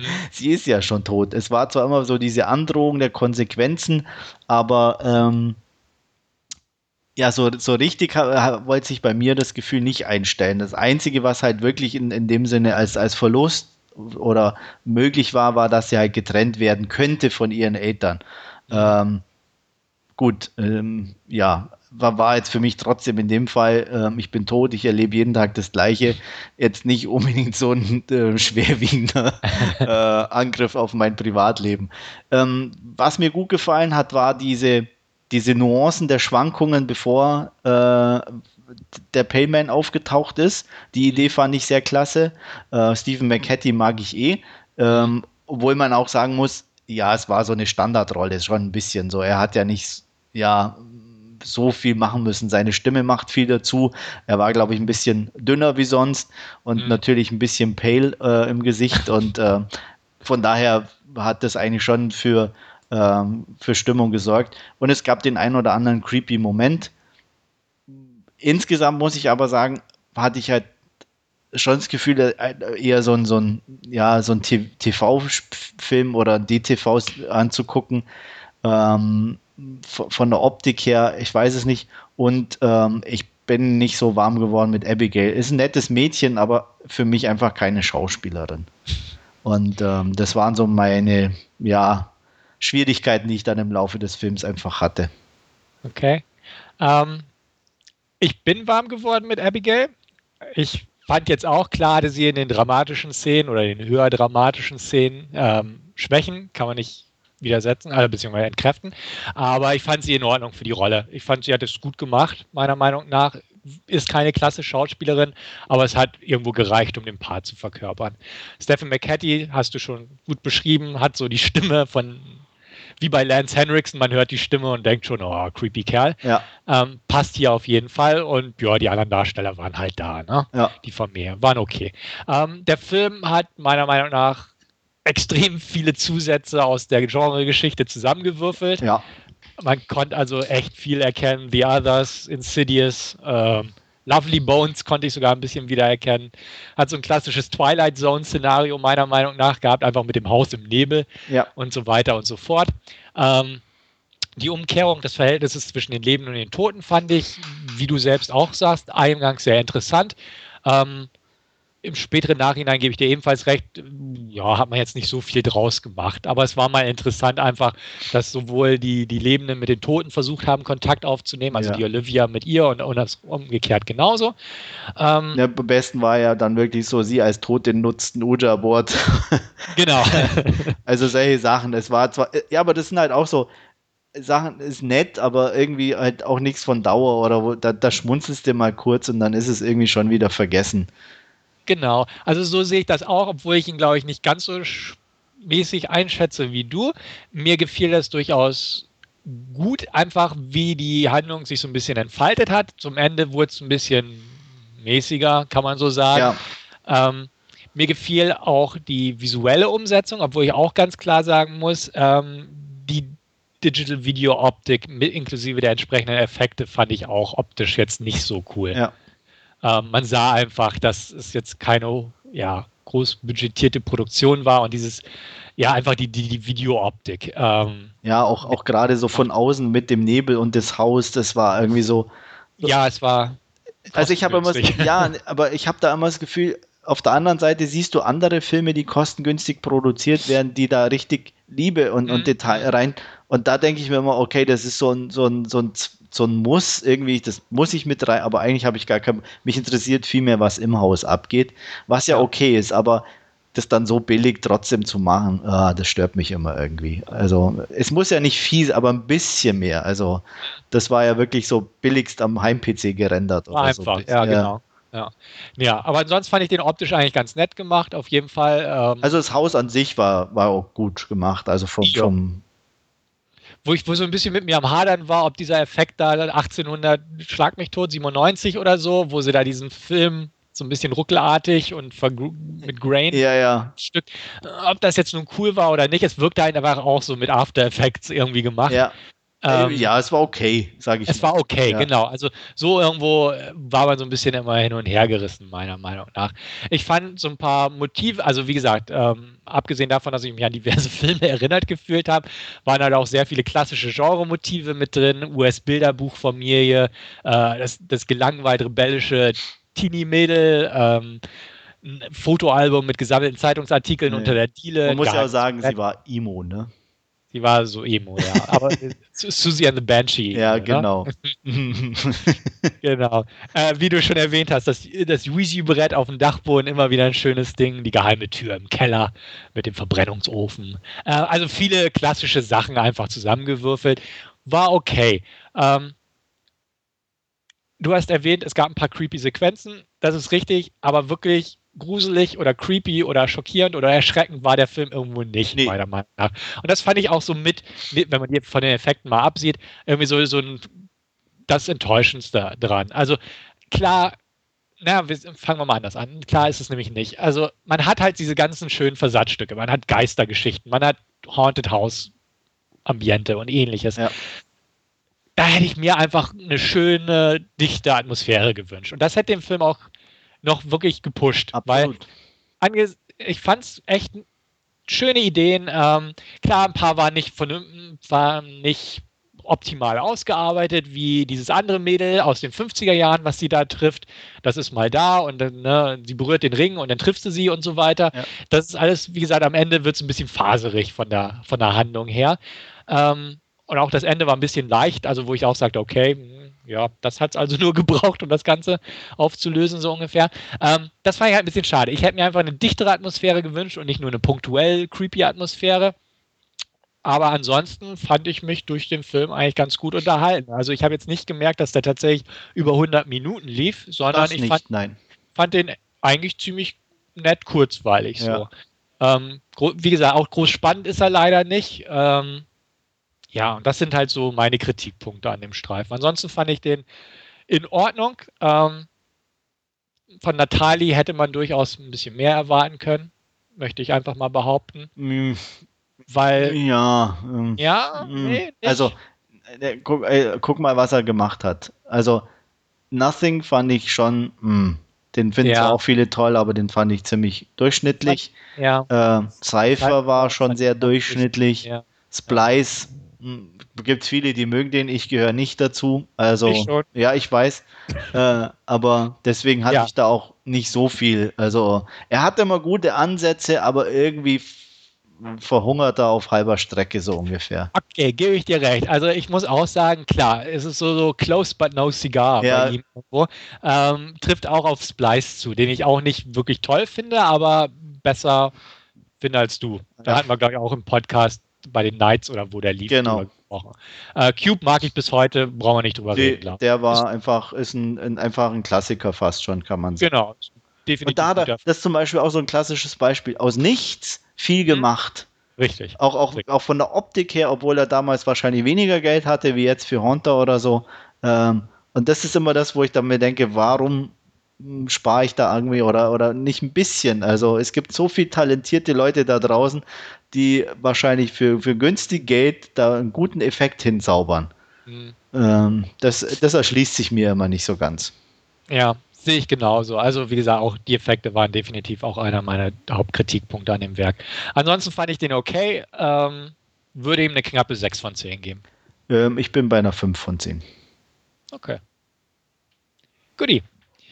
Dann gehen wir zu dem letzten Film über, den du alleine geguckt hast, und zwar auch im Vorfeld oder im Nachhinein, jedenfalls nicht in dem Filmfestkino, nee. nämlich Lords of Salem. Genau, ich habe die UK-DVD mein eigen genannt, inzwischen schon nicht mehr. ich muss zugeben, ich habe sie verschenkt. Oh, okay. Ja, in unserem Päckchen habe ich sie mit reingesteckt, dass die Runde macht.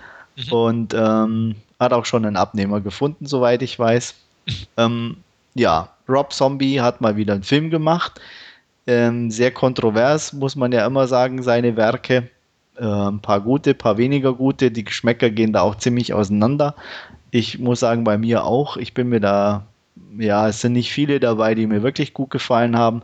Hier geht er in den klassischen ähm, Satans-Kultfilm ran und ähm, Hauptproblem ist schon gleich zu Beginn im Bild, seine Frau Sherry Moon Zombie spielt die Hauptrolle. Ähm, er soll doch endlich mal eine richtige Schauspielerin nehmen, dann klappt es vielleicht auch mit den Filmen ein bisschen besser. Ähm, die kann es einfach nicht. Das ist schon mal, ähm, ja, sie schauspielert in Anführungsstrichen durch den Film mal wieder durchspielt Heidi, ein Radio-DJ, ähm, die ähm, mit zwei Jungs zusammen eine Sendung macht und die bekommen, äh, beziehungsweise respektive sie, eine Kiste zugeschickt, wo drauf steht ein Geschenk von den Lords und da drin ist eine Platte und die spielen sie ab und dann gibt es eben komische Geräusche und äh, ab da beginnt das Ganze ein bisschen merkwürdig zu werden. Es gibt unerklärliche Vorfälle bei ihr zu Hause. Ähm, sie hat nette Nachbarinnen, die sich natürlich liebevoll um sie kümmern. Und äh, ja, wer jetzt immer noch nicht weiß, in welche Richtung es geht, hat wahrscheinlich die letzten 20 Jahre keine Horror oder 30 Jahre keine Horrorfilme gesehen und keine Satansanbetungsfilme. Mhm. Ähm, ja, mehr gibt es inhaltsmäßig eigentlich gar nichts zu sagen. Der Rest läuft in bekannten Pfaden. Ähm, Haupt oder das Beste am Film ist wahrscheinlich immer noch die Musik. Ansonsten bekommt man äh, alte, mittelalte, etwas jüngere, nackte Frauen um Feuer tanzen sehen und ähm, ja, Sherry Moon Zombie am Nicht-Schauspielern und ein, den dümmsten Satan, den ich jemals in der, von der Optik in einem Horrorfilm gesehen habe. Äh, also im ersten Moment musste ich echt laut loslachen weil ähm, ja, das muss man echt gesehen haben. okay. Allein dafür gibt es schon wirklich einen Punkt, muss, muss ich sagen, für den Film, weil also ich habe keine Ahnung, was ihn da geritten hat. Ich glaube, da muss, muss man echt stoned sein, um sowas zu machen. Ähm, ja, ansonsten habe ich eigentlich echt nichts Gutes über den Film zu sagen. Er war weder atmosphärisch.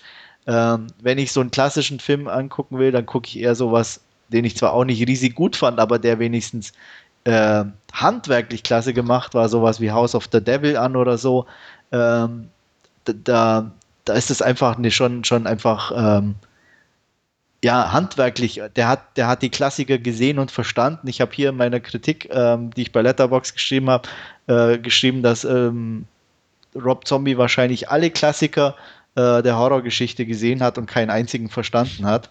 Und ähm, so wirkt Lords of Salem. Und ja, wie gesagt, ein Punkt für den tollen Satan, einen halben für die Musik oder umgekehrt, das kann sich jeder aussuchen. Äh, Habe ich eineinhalb von fünf beziehungsweise drei von zehn Punkten. Ah, klingt ja super. Ja. ist, die Musik von Zombie oder ähm, ist, ist nee, da noch ich glaube gemischt. Anderes? Also er hat selber, glaube ich, auch was beigetragen, aber es sind, glaube ich, auch ein paar andere Lieder dabei. Aber ich könnte jetzt nicht genau sagen, was es war, aber es ist auf jeden Fall auch so ein bisschen so Esoterik 70s, so ein bisschen mäßig, aber passte einfach und das war ganz gut. Okay. Ja, ich ja, ich muss sagen, ich bin trotzdem noch einigermaßen neugierig. Hatte meine Erwartungen schon recht früh im Verlauf äh, des Herannahens des Films, sage ich mal, nach unten geschraubt. Hätte ihn wahrscheinlich auch so nicht auf dem Film festgeguckt. Ähm, wie gesagt, bin aber noch neugierig. Ja Deswegen hatte ich ihn ja auch, weil ich war auch neugierig, weil ich wollte, weil, wie gesagt, ich gucke ja so Filme gern. Ähm, Horrorfilme sowieso, äh, auch gerne Satansfilme und sowas in der Richtung, ähm, finde ich immer klasse. Aber der war irgendwie nix. Äh, das Schlimme ist, bei Rob Zombie, man hofft immer irgendwie komischerweise. Also, ich weiß es auch nicht. Also, er hat auch so Ansätze, wo man denkt, ja, und dann auch, der, der verhungert nicht auf halber Strecke, der verhungert schon in den ersten fünf Minuten so ungefähr. Okay. Aber ich weiß es nicht, woran es liegt. Vielleicht doch mal mit jemand anders oder ja, ja, wir werden es sehen. Also ich bin jetzt auch kein großer Rob Zombie-Film-Fan und Musik eigentlich auch nicht. Man kann sich beides durchaus mal angucken bzw. anhören. Aber ja, ich warte, bis er hier in Deutschland rauskommt. Kommt ja demnächst FSK 16. Ähm, werde ich mir also mal auf jeden Fall auf die eine oder andere Weise zulegen, sprich entweder leihen oder vielleicht doch, wenn er günstig ist, kaufen und dann werde ich gern berichten. Ähm, wie gesagt, Erwartungen sind im Moment relativ weit im Keller, was vielleicht sich positiv auf das Sehvergnügen auswirken kann, ja. einfach weil ihr. Aber ähm, wir werden es einfach sehen. Ich finde auch, Sherry Moon Zombie ist eine miese Schauspielerin. Ähm, dementsprechend glaube ich, da werden wir nicht weit auseinander sein in unserer Einschätzung. Nee. Still und heimlich hoffe ich natürlich, dass er mir besser gefällt. Aber ich hoffe dir auch, dass du irgendwas rausziehen kannst, wie gesagt, weil äh, bei mir war es nicht sehr viel. Ja, okay. Ja, das lasse ich dann einfach mal auf mich zukommen. Gut, kommen wir zu dem letzten Film unseres Podcasts und auch zum Abschlussfilm des diesjährigen Fantasy Filmfests, nämlich Your Next, ein klassischer Home Invasion Thriller, ähm, bei dem es um Folgendes geht. Ähm, es geht um die Davidson-Familie. Die ist ja, eine Familie aus zwei Elternteilen, sage ich mal. Der eine war früher im Waffengeschäft tätig, hat dementsprechend sehr viel Geld und ein schönes Landhaus. Dort soll auch eine Familienfeier stattfinden, wo sie sich alle nochmal wieder treffen. Da kommen die eins, zwei, zwei Brüder und eine Tochter war das, ne? Genau. Genau, zwei Brüder und eine Tochter zusammen, jeweils mit ihrer besseren Hälfte. Und ähm, ja, man setzt sich zusammen, man merkt, ja, es sind Spannungen unter den Geschwistern zu finden. Der eine zieht den anderen auf mit seiner ja, Karriere, kann man sagen. Ähm, die Frauen haben auch ihre eigene Meinung zu dem Teil und ähm, ja, dann geschieht es, dass, ja, ich sag mal, der Verlobte der einen zum Fenster schreitet und einen Pfeil ins Gesicht geschossen bekommt. Kurz darauf wird das Haus noch deutlicher angegriffen. Wir wissen allerdings schon aus dem Prolog des Streifens, dass da Angreifer in Tiermasken scheinbar in Häuser einbrechen und Menschen auf grausame Weise umbringen, mit dem Schriftzug Your Next präferiert äh, aus Blut an irgendwelchen Scheiben geschmiert. Und äh, so geschieht es auch, dass dieses Haus belagert wird und die Leute auch eindringen, um die Familie nach und nach zu dezimieren. Ähm, natürlich gibt es irgendwo ein Motiv dahinter, warum dies geschieht. Das kommt natürlich auch raus. Aber wir haben natürlich auch eine Person mindestens, die den Spieß so ein bisschen umkehrt bzw. zurückschlägt. Und das ist in diesem Fall Aaron, gespielt von Shani Wilson. Und äh, ja, da haben sich die Angreifer auf eine würdige Gegnerin eingelassen, beziehungsweise unfreiwillig eingelassen, denn wie sie in einer Szene erklärt, hat sie durchaus Erfahrung mit Überlebenskampf und ähnliches. Und ja, im Prinzip viel mehr braucht man zur Handlung gar nicht sagen. Klassisches Home Invasion Szenario meiner Meinung nach ganz gut umgesetzt, schwarzhumorig in Teilen, ähm, aber kein perfekter Film. Was sagst du dazu? Ähm, ja, unterschreibe ich so, wobei ich noch voraussetzen muss oder hinzufügen möchte, ich hatte meinen Spaß. Hatte ich auch. Also definitiv. das macht ja, denke ich, bei so einem Film immer ganz viel aus. Mhm. Ähm, ja, womit hatte ich Spaß? Also ich fand ähm, einfach ähm, die Home Invasion an sich war mal ja, durch das, dass es eher ein bisschen schwarzhumorig war, einfach nicht so bierernst umgesetzt, was dem Ganzen, ganzen, also irgendwie so, ein, so einen netten Touch gab. Wir hatten zwar keine perfekten Darsteller in dem Sinn, aber alle wirkten irgendwie so, als wären sie bei der Sache, was, was irgendwie ganz gut funktioniert hat. Was mir sehr gut gefallen hat, ähm, was nicht so ganz offensichtlich war, aber so ein paar, paar Darsteller waren ganz interessant. Shani Vincent vorausgesetzt ähm, oder vorangestellt. Die hat, ich hatte nämlich lange überlegt, woher ich die kenne. Na, woher kennst du die? äh, ich hatte vor kurzem Bait 3D High im Supermarkt angeguckt. Ah, du hättest Step Up Teil 3 sagen müssen. Sowas gucke ich nicht, Stefan. Das ist deine. Ja, verdammt. ähm, daher kenne ich die, die natürlich. Ähm, mhm. Auch nicht schlecht fand ich äh, die Mutter Hast du erkannt? Barbara Crampton ja, aus Reanimator. Genau. Ja. also Erkannt nicht so wirklich. Ich hatte gelesen, dass sie mitspielen, so, okay. als ich es dann wusste, konnte ich habe auch so lange überlegt, mir kommt das Gesicht so bekannt. Weil klar, die ist natürlich auch schon ein paar Jährchen älter jetzt, sieht mhm. aber eigentlich immer noch ganz ordentlich aus. Ja. Und ja. Äh, war irgendwie, ja, dann ganz nett. Ähm, mhm. Ich weiß nicht, diesen, diesen Crispian-Ding, da weiß ich nicht, den, der kam mir bekannt vor, aber ich weiß nicht woher. Ähm, den der mit dem Bart, weißt du? Ja, ähm, das war und jetzt hier auch die Connection, AJ Bowen, der unter anderem bei House of the Devil mitgespielt hat. Ah, okay, alles klar. Na, und, und dann macht Sinn, natürlich, klar, daher kenne ich den dann. Und daher auch die nächste Verbindung. Ja. Äh, der Franzose, Tariq, oder wie er ja. hieß, gespielt von Ty West. Genau, den hatte ich noch auf dem Schirm. Mhm, äh, genau. Also äh, Connections. ja. ähm, das fand ich einfach irgendwie ganz nett und, und unterhaltsam, einfach die, die, die Komponente schon. Und dann war es halt, ja, äh, ich sag mal, schön straight. Mhm. Ähm, was oft für mich so ein Problem ist in so Filmen, dass äh, die, das Verhältnis Laufzeit potenzielle Opfer immer irgendwie nie passt. Mhm. Das war hier einfach gegeben. Ich hatte genügend Leute, die umgebracht ja. werden konnten. Und sie wurden es. Und sie ja. wurden es. äh, ist für mich ein maßgeblicher Ausgangs. Ich hasse immer Filme, wo du irgendwie so ein Home Invasion hast und du hast irgendwie eine Familie mit drei Leuten, mhm. wo du genau weißt, es gibt maximal einer Hops oder so. Das finde ich schon irgendwie so als Voraussetzung irgendwie blöd, weil da kann immer nie viel passieren. Ähm, mhm ja, nennt mich irgendwie äh, Modgeil oder keine Ahnung, aber das gehört für mich einfach in so einem Film dazu. Und ähm, das ist ihr einfach, wie gesagt, allein durch die Anzahl der, der Familienmitglieder gegeben und davon wird auch reichlich Gebrauch gemacht.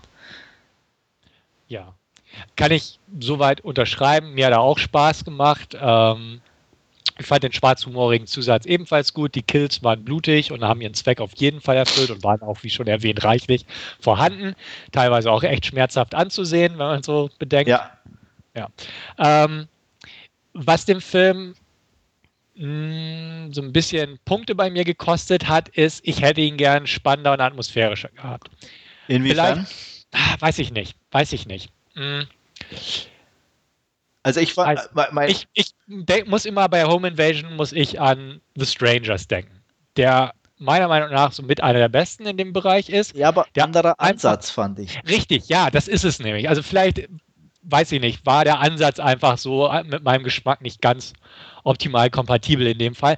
Ähm, klar hat er einen anderen Ansatz, aber er war einfach super creepy irgendwo auf eine intensive Art. Ja. The Strangers jetzt. Was ja völlig, aber wie gesagt, deswegen sage ich, das ist hier eigentlich. Ich, Richtig. Ist, vielleicht hat er mir deswegen besser gefallen, weil es kein klassischer Home Invasion in dem Sinne ist. Ist zwar ja. die Ausgang ist, ist, okay, die werden zu Hause überfallen, Mhm. Aber eigentlich ist es ja eher so äh, dieses, diese I, I Surviving the Game und was weiß ich, die altbekannte ja. Story eher. In genau. ein Haus verlegt, sage ich jetzt mal. Mhm, und, und, nicht so klassisches Home Invasion. Nee, ist richtig. Also gebe ich dir auch vollkommen recht. Und wie gesagt, ich will den, den, den schwarzhumorigen Anteil, der auch so da mit meiner Meinung nach recht eine wichtige Rolle gespielt hat, will ich gar nicht negativ irgendwie ankreiden. Aber irgendwie hätte ich mir doch irgendwie mehr, mehr Intensität irgendwo in gewissen Bereichen gewünscht. Äh, an meiner Wertung werdet ihr merken, dass ich jetzt nicht irgendwie den auf eine 5 von 10 runterstufe, um Gottes Willen. Dazu hat er einfach zu viel Spaß gemacht und zu viel richtig gemacht. Ja. Ich fand, der war gut inszeniert, äh, das passte alles die, ganz Die Effekte toll. waren hervorragend umgesetzt. Also richtig. Da war auch nichts dabei, an dem es irgendwas auszusetzen gab. Genau, und äh, dementsprechend ist es wirklich ein guter Film. Ähm, wie gesagt, ich hätte ihn nur einen Tick intensiver gern gehabt irgendwo. Und das ist so das einzige Manko, was ich da auch vorbringen kann. Okay. Ansonsten wie schon erwähnt, darstellerisch passte das schon. Shani Vincent ist keine umwerfende Schauspielerin. Nee, ich kenne aber andere aus Step Up, aber ja, Sympathieträger. Äh, genau. Und dadurch einfach super für die Rolle irgendwo, ne? Genau, man hat ihr auch abgekauft, dass sie zurückschlagen kann, einfach, weil sie ja, schon. Nicht unbedingt von der Begründung her, ja, aber. Ähm, aber insgesamt, wie sie es dargestellt hat, war das schon ziemlich klasse. Genau, richtig. Und deswegen, das, das passt da alles schon. Und äh, dementsprechend muss ich auch sagen, mir hat der Film gefallen. Ja, äh, ich fand auch zum Beispiel schon den Einstieg absolut gelungen und richtig, weil er bietet, ähm, ich sag mal, äh, unter der Gürtellinie alles, was man für so einen Film braucht. Ich habe gute Musik, ich habe äh, eine nackte Frau, ich habe äh, guten Kill und damit war schon der Einstieg eigentlich ziemlich klasse, fand ich irgendwo. Ähm, sehr, sehr offensichtlich, ja. aber minimale Enttäuschung meinerseits darauf, weil ja. in der ersten Trailer-Version war das Lied, was abgespielt war, noch A Perfect Day. Was Und natürlich noch besser gepasst hätte. Was super geil gewesen wäre. Ja. Ähm, das, das, Interessante war, es gibt scheinbar zwei Versionen des Trailers, einmal mit äh, The Perfect Day und einmal mit, der, mit dem Lied, das ich so gar nicht kenne, was auch im Film verwendet wird. Und diese zweite Version hatte ich äh, in dem Film, wenn ich davor auf dem Filmfest gesehen habe, erstmalig gesehen. Okay. Da war es nämlich mit einer, wie gesagt, nicht mehr mit The Perfect Day, wo ich dachte, okay, das ist anders. Wird wahrscheinlich und, wieder mal Lizenzen oder zu teuer gewesen sein oder so. Genau, richtig. Und das, das habe ich schon noch ein bisschen Stirnrunzeln gehabt, weil ich dachte, das andere passt einfach cooler. Und dann im Film dachte ich, okay, gut, ist es das aus dem zweiten Trailer. Ähm, kein, natürlich kein Negativpunkt, aber so, ne, wenn ich so das Lied gehabt hätte, Perfect Day, wäre es einfach so. Das wäre dann der perfekte Einstieg gewesen, wirklich. Genau, ja. definitiv. Absolut. Also ja. wie du selbst sagst, wird eine Lizenzgeschichte gewesen sein oder jemand dachte, ah, nehmen wir das mal für einen Trailer, klingt irgendwie cooler. Ähm, aber sonst gebe ich dir vollkommen recht. Netter Einstieg, auf jeden Fall, man weiß, ähm, was auf die Leute zukommt ja. und ähm, das passte dann auch schon. Und wie gesagt, bis zuletzt klar, ähm, den Schlussgag in Anführungsstrichen hat man irgendwann kommen sehen. Ja. Aber auch das, was soll's, herrje. Ne? Ja. Das passt Film. Äh, man kann sich noch äh, ausdenken, wie es weitergeht, so ungefähr. Und, ähm, aber es war einfach in Ordnung. Genau, das passt. Ähm, man hat blödes Verhalten der einzelnen Protagonisten, auch Freihaus ja. sozusagen. Das gehört alles irgendwie dazu, aber insgesamt absolut unterhaltsam. Ja, es waren einfach so, einfach so Szenen, wo man einfach weiß, wie es geht. Ne? Und ja, und klar, trotzdem irgendwie war es gut. Genau, und als sie aus der Tür rennt, weiß man, klar wird sie nicht bis zum Nachbarn in einem Spurt durchmarschieren. Nee, aber dass aber es dann ja. so schnell geht, damit hat man dann doch nicht gerechnet. Ne? Richtig, richtig. Ja, oder, oder der eine Typi, der da übers Fensterbrett steigt und sieht, ah, Nagelbrett. Ah. Genau, alles klar, ne? Und dann doch anders. Nee, das, wie gesagt, das sind so Kleinigkeiten, aber die, die machen den Film sehenswert und auch unterhaltsam. Ja, ja, ja. Und wir wissen jetzt auch, wofür man Haushaltsmixer ganz gut verwenden Absolut, kann. Absolut, ja. Also, ähm, ich sag mal so, es regt die Gedankengänge unheimlich an. Genau, richtig. Also dementsprechend, das passte schon. Also, wie, wie man raushören kann, die Kills waren nett. Absolut. Auf jeden Fall. Und das ist ja eigentlich an so einem Film das Wichtigste, wenn man. Auf jeden Fall. Ist. Klar, wegen der Charakterentwicklung guckt ja. man sowas. Und ähm, auch passend absolut ähm, die Tiermasken. Also ich fand, das war auch einfach nichts Neues, aber es hat gepasst. War natürlich so ein bisschen an The Strangers angelegt. Richtig, äh, aber hat gepasst. Trotzdem. Aber durch, wie gesagt, durch die Tieroptik äh, noch irgendwie ein Gag mehr. Mhm. Und auch, ähm, ich sag mal, durch die limitierte Sichtweise der Masken äh, war das natürlich nicht ganz schlecht. Ja, sehe ich auch so. Was gibst du dem Streifen denn so? Ähm, ja, ähm, unterhaltsamstechnisch, ähm, klar, das seine Schwachpunkte, aber ich hatte echt definitiv meinen Spaß, deswegen 8 von 10 Punkten. Ich habe auch lange hin und her überlegt, ähm, zwischen einer starken 7 und einer schwachen 8, würde aber im Prinzip auch zu einer schwachen 8 tendieren, weil ähm, auch so jetzt gerade noch beim drüber reden, ähm, macht der Film eigentlich nicht viel falsch. Nee, es ist, wie gesagt, ein unterhaltsamer Horror, äh, ein bisschen mit schwarzer äh, Comedy mit gemischt und äh, es gibt die, die, die, die gelungene Kombination selten und es muss auch irgendwo honoriert werden. Genau, dementsprechend, da zücke ich auch zwar eine knappe 8 von 10, aber definitiv eine 8 von 10, weil auch das Schwarzhumorige gut gemacht war. Also jetzt nicht so, so möchte gern witzig oder so. Nee. Das, das hat gepasst. Also das hat mich jetzt nicht irgendwie verärgert, wie bei manch anderen Filmen, der einfach versucht und scheitert. Ähm, sehe ich also auch so. Knappe 8 von 10 da von mir und ähm, ja, passt schon. Gut, noch irgendwelche letzten Worte? Achso, nee, fragen wir mal so rum, als letzte Worte sozusagen, dein Fazit von diesem Filmfest 2013? Ähm, enttäuscht, muss ich ganz klar sagen. Ähm, ich weiß, die, die machen sich alle furchtbar viel Mühe und äh, versuchen immer tolle Filme an Land zu treiben und es ist bestimmt auch nicht einfach. Ähm, es war aber das erste Jahr, wo ich seit wirklich Jahren, seitdem ich hingehe, den Eröffnungsfilm ausgelassen habe, weil er mich nicht interessiert hat. Ähm, ich mich schwer tat, gute Fi oder Filme, die mich interessieren, rauszufinden und, und zu sagen, okay, den will ich unbedingt sehen. Ähm, so ein Must-See war fast nicht dabei. Ein bisschen Your Next, aber selbst den hatte ich mir gedacht, gut, ja, den kannst du irgendwann später auch nachholen, wenn du keine Zeit hast. Also es war nie, nicht so dieses, boah geil, äh, endlich wieder die und die Filme oder auf den freue ich mich schon, oh, der könnte interessant sein. Es war eher so, ach ja, den könnte man gucken, ach, der hört sich auch nicht so schlecht an. Und äh, eher so eine, eine Filmauswahl. Ähm, ich bin jetzt nicht enttäuscht über meine Filmauswahl oder so, oder ähm, aber irgendwie so von, von der Ausgangssituation war es im Vergleich zu anderen Jahren meiner Meinung nach schwächer. Sehe ich auch so. Also äh, war auch vorher echt so, dass ich den Thread von dir, den du ja so schön gepflegt hast im Forum, mitverfolgt habe und dachte, ach, jetzt muss doch noch mal was Gutes kommen, so ungefähr. Ja. Und verdammt, den kennst du nicht. Und dann guckst du den Trailer an und ach, den musst du auch nicht kennen wahrscheinlich. Ähm, ja, und letztendlich muss man ja auch ganz klar sagen, ich habe mir drei Filme auf dem Filmfest angesehen. Ja. Ähm, Ne, das spricht eigentlich auch für sich, weil ich die Woche mir Urlaub genommen habe, sowieso durch meine Eltern da in der Gegend war und auch locker flockig noch ein, zweimal mehr nach Hamburg hätte reinfahren können. Ähm, aber habe mich dann doch nur für zwei, äh, drei Filme an zwei Tagen entschieden. Ja, das spricht eigentlich wirklich eine deutliche Sprache. Wie gesagt, zwei Filme hatte ich dann auf Blu-ray mir geholt, weil die mich so oder so interessiert hatten. Den einen hatte ich im Kino schon vorher gesehen. Ähm, aber ich fand es auch enttäuschend. Fand ich irgendwie schade. Und wie du selbst sagst, ähm, klar, Your Next war so der Kandidat, wo ich sagte, wenn ich eingucken muss, muss es der sein. Aber ja, der startet irgendwie im Oktober in den deutschen Kinos, wird auch garantiert ungeschnitten sein ja. oder wahrscheinlich. Äh, hätte man auch dann noch zwei Monate aufschieben können. Ähm, ja, also dieser große Freudefilm, wo man sagt, ach, egal ob der scheiße wird, den musst du einfach gucken, ähm, war irgendwie nicht dabei. Andererseits muss ich sagen, auch, ähm, weil du bist da ein bisschen eher äh, up to date, hätte es denn einen gegeben?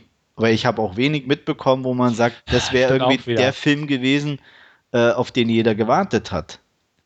Ja, ja, gut, klar, so kann man auch argumentieren. Ne, das habe ich mir dann eben im Nachhinein überlegt. Wer, was ja. wäre denn eigentlich der Film gewesen oder die Filme, für die du dann gesagt hättest, oh, das sind sie und da muss ich hin und die will ich sehen? Ja, äh, Dracula 3D von Argento. Unbedingt, den gibt es in Italien schon auf, auf 3D Blu-ray. Ja, äh, ja. aber ich glaube, der, der, ja, der hätte, glaube ich, nur im Kino gut funktionieren ja. Weiß ich nicht, aber ist ja egal. Aber, ähm, Nein, ja. ähm, nee, weiß ich auch nicht. Muss, muss ich auch. aber zugeben. wie gesagt, der Was Gedanke kam mir dann hinterher und deswegen denke ich mal, hatten sie die vielleicht selber auch schwer dieses Jahr, äh, auch, ähm, ich sag mal, den Film auch zu finden oder die Filme. Ähm, deswegen, ich meine, die Auswahl war auch nicht schlecht. Es war für jeden was dabei. Du hattest deinen klassischen Slasher, äh, ein bisschen Comedy, ein bisschen was Anspruchsvolles. Ähm, aber ja, ich weiß nicht. Ähm, mir ist dann auch eingefallen, dass es nicht ganz richtig war wegen den Eröffnungsfilmen. Ich glaube, im letzten Jahr kon konnte ich zeitlich nicht. Da lief, glaube ich, Sightseers. Okay. Ähm, den musste ich wohl auch auslassen, aber davor war ich eigentlich immer im Eröffnungsfilm, weil es halt so, wie gesagt, für mich immer so eine Einstimmung auf die Woche war. Ja. Ähm, aber dieses Jahr war, hätte ich Zeit gehabt, definitiv, aber da hat mich halt der Film nicht interessiert. Ja, mich auch nicht. Ja, nee, hast vollkommen recht. Also ich habe auch gerade die ganze Zeit, während du noch geredet hast, drüber nachgedacht. Irgendwie fällt mir auch gerade keiner ein. Ne? Und du bist ja eigentlich eher so noch mehr Horror-Experte wie ich ja. jetzt und, und äh, da auch eher am gucken, was kommt denn oder was interessiert mich. Mhm. Und wenn ja, dir schon nichts einfällt, ja, ja. Hm, okay, dann ist wohl vielleicht einfach wirklich ein schwaches Jahr. Klingt so, ja. Und wie gesagt, mir, mir wäre auch wirklich nichts eingefallen, wo ich gesagt hätte, horrortechnisch oder auch, auch sonst so Thriller oder irgendwas. Ähm, das wäre es gewesen. Ja, stimmt. Ja. Also von daher mhm. hoffen wir aufs nächste Jahr. Ähm, ja. Erstmal wieder die Nights im März und dann im Sommer wieder das normale Festival. Richtig. Ähm, vielen Dank fürs Zuhören hat Spaß gemacht. Ähm, wir werden, wenn wir es denn schaffen, nächstes Jahr wieder auf ein Filmfest zu gehen, wo, was ich mich freuen würde. Ja. Ähm, dann, dass wir auch noch wieder nächstes Special von unserem Podcast machen. Dementsprechend so lange, macht's gut. Vielen Dank fürs Zuhören. Bis zum nächsten Mal. Auch von mir alles Gute. Die normale Ausgabe des Narrentalk folgt demnächst und bis dahin bleibe ich euer Andreas. Bis dann. Ciao, ciao.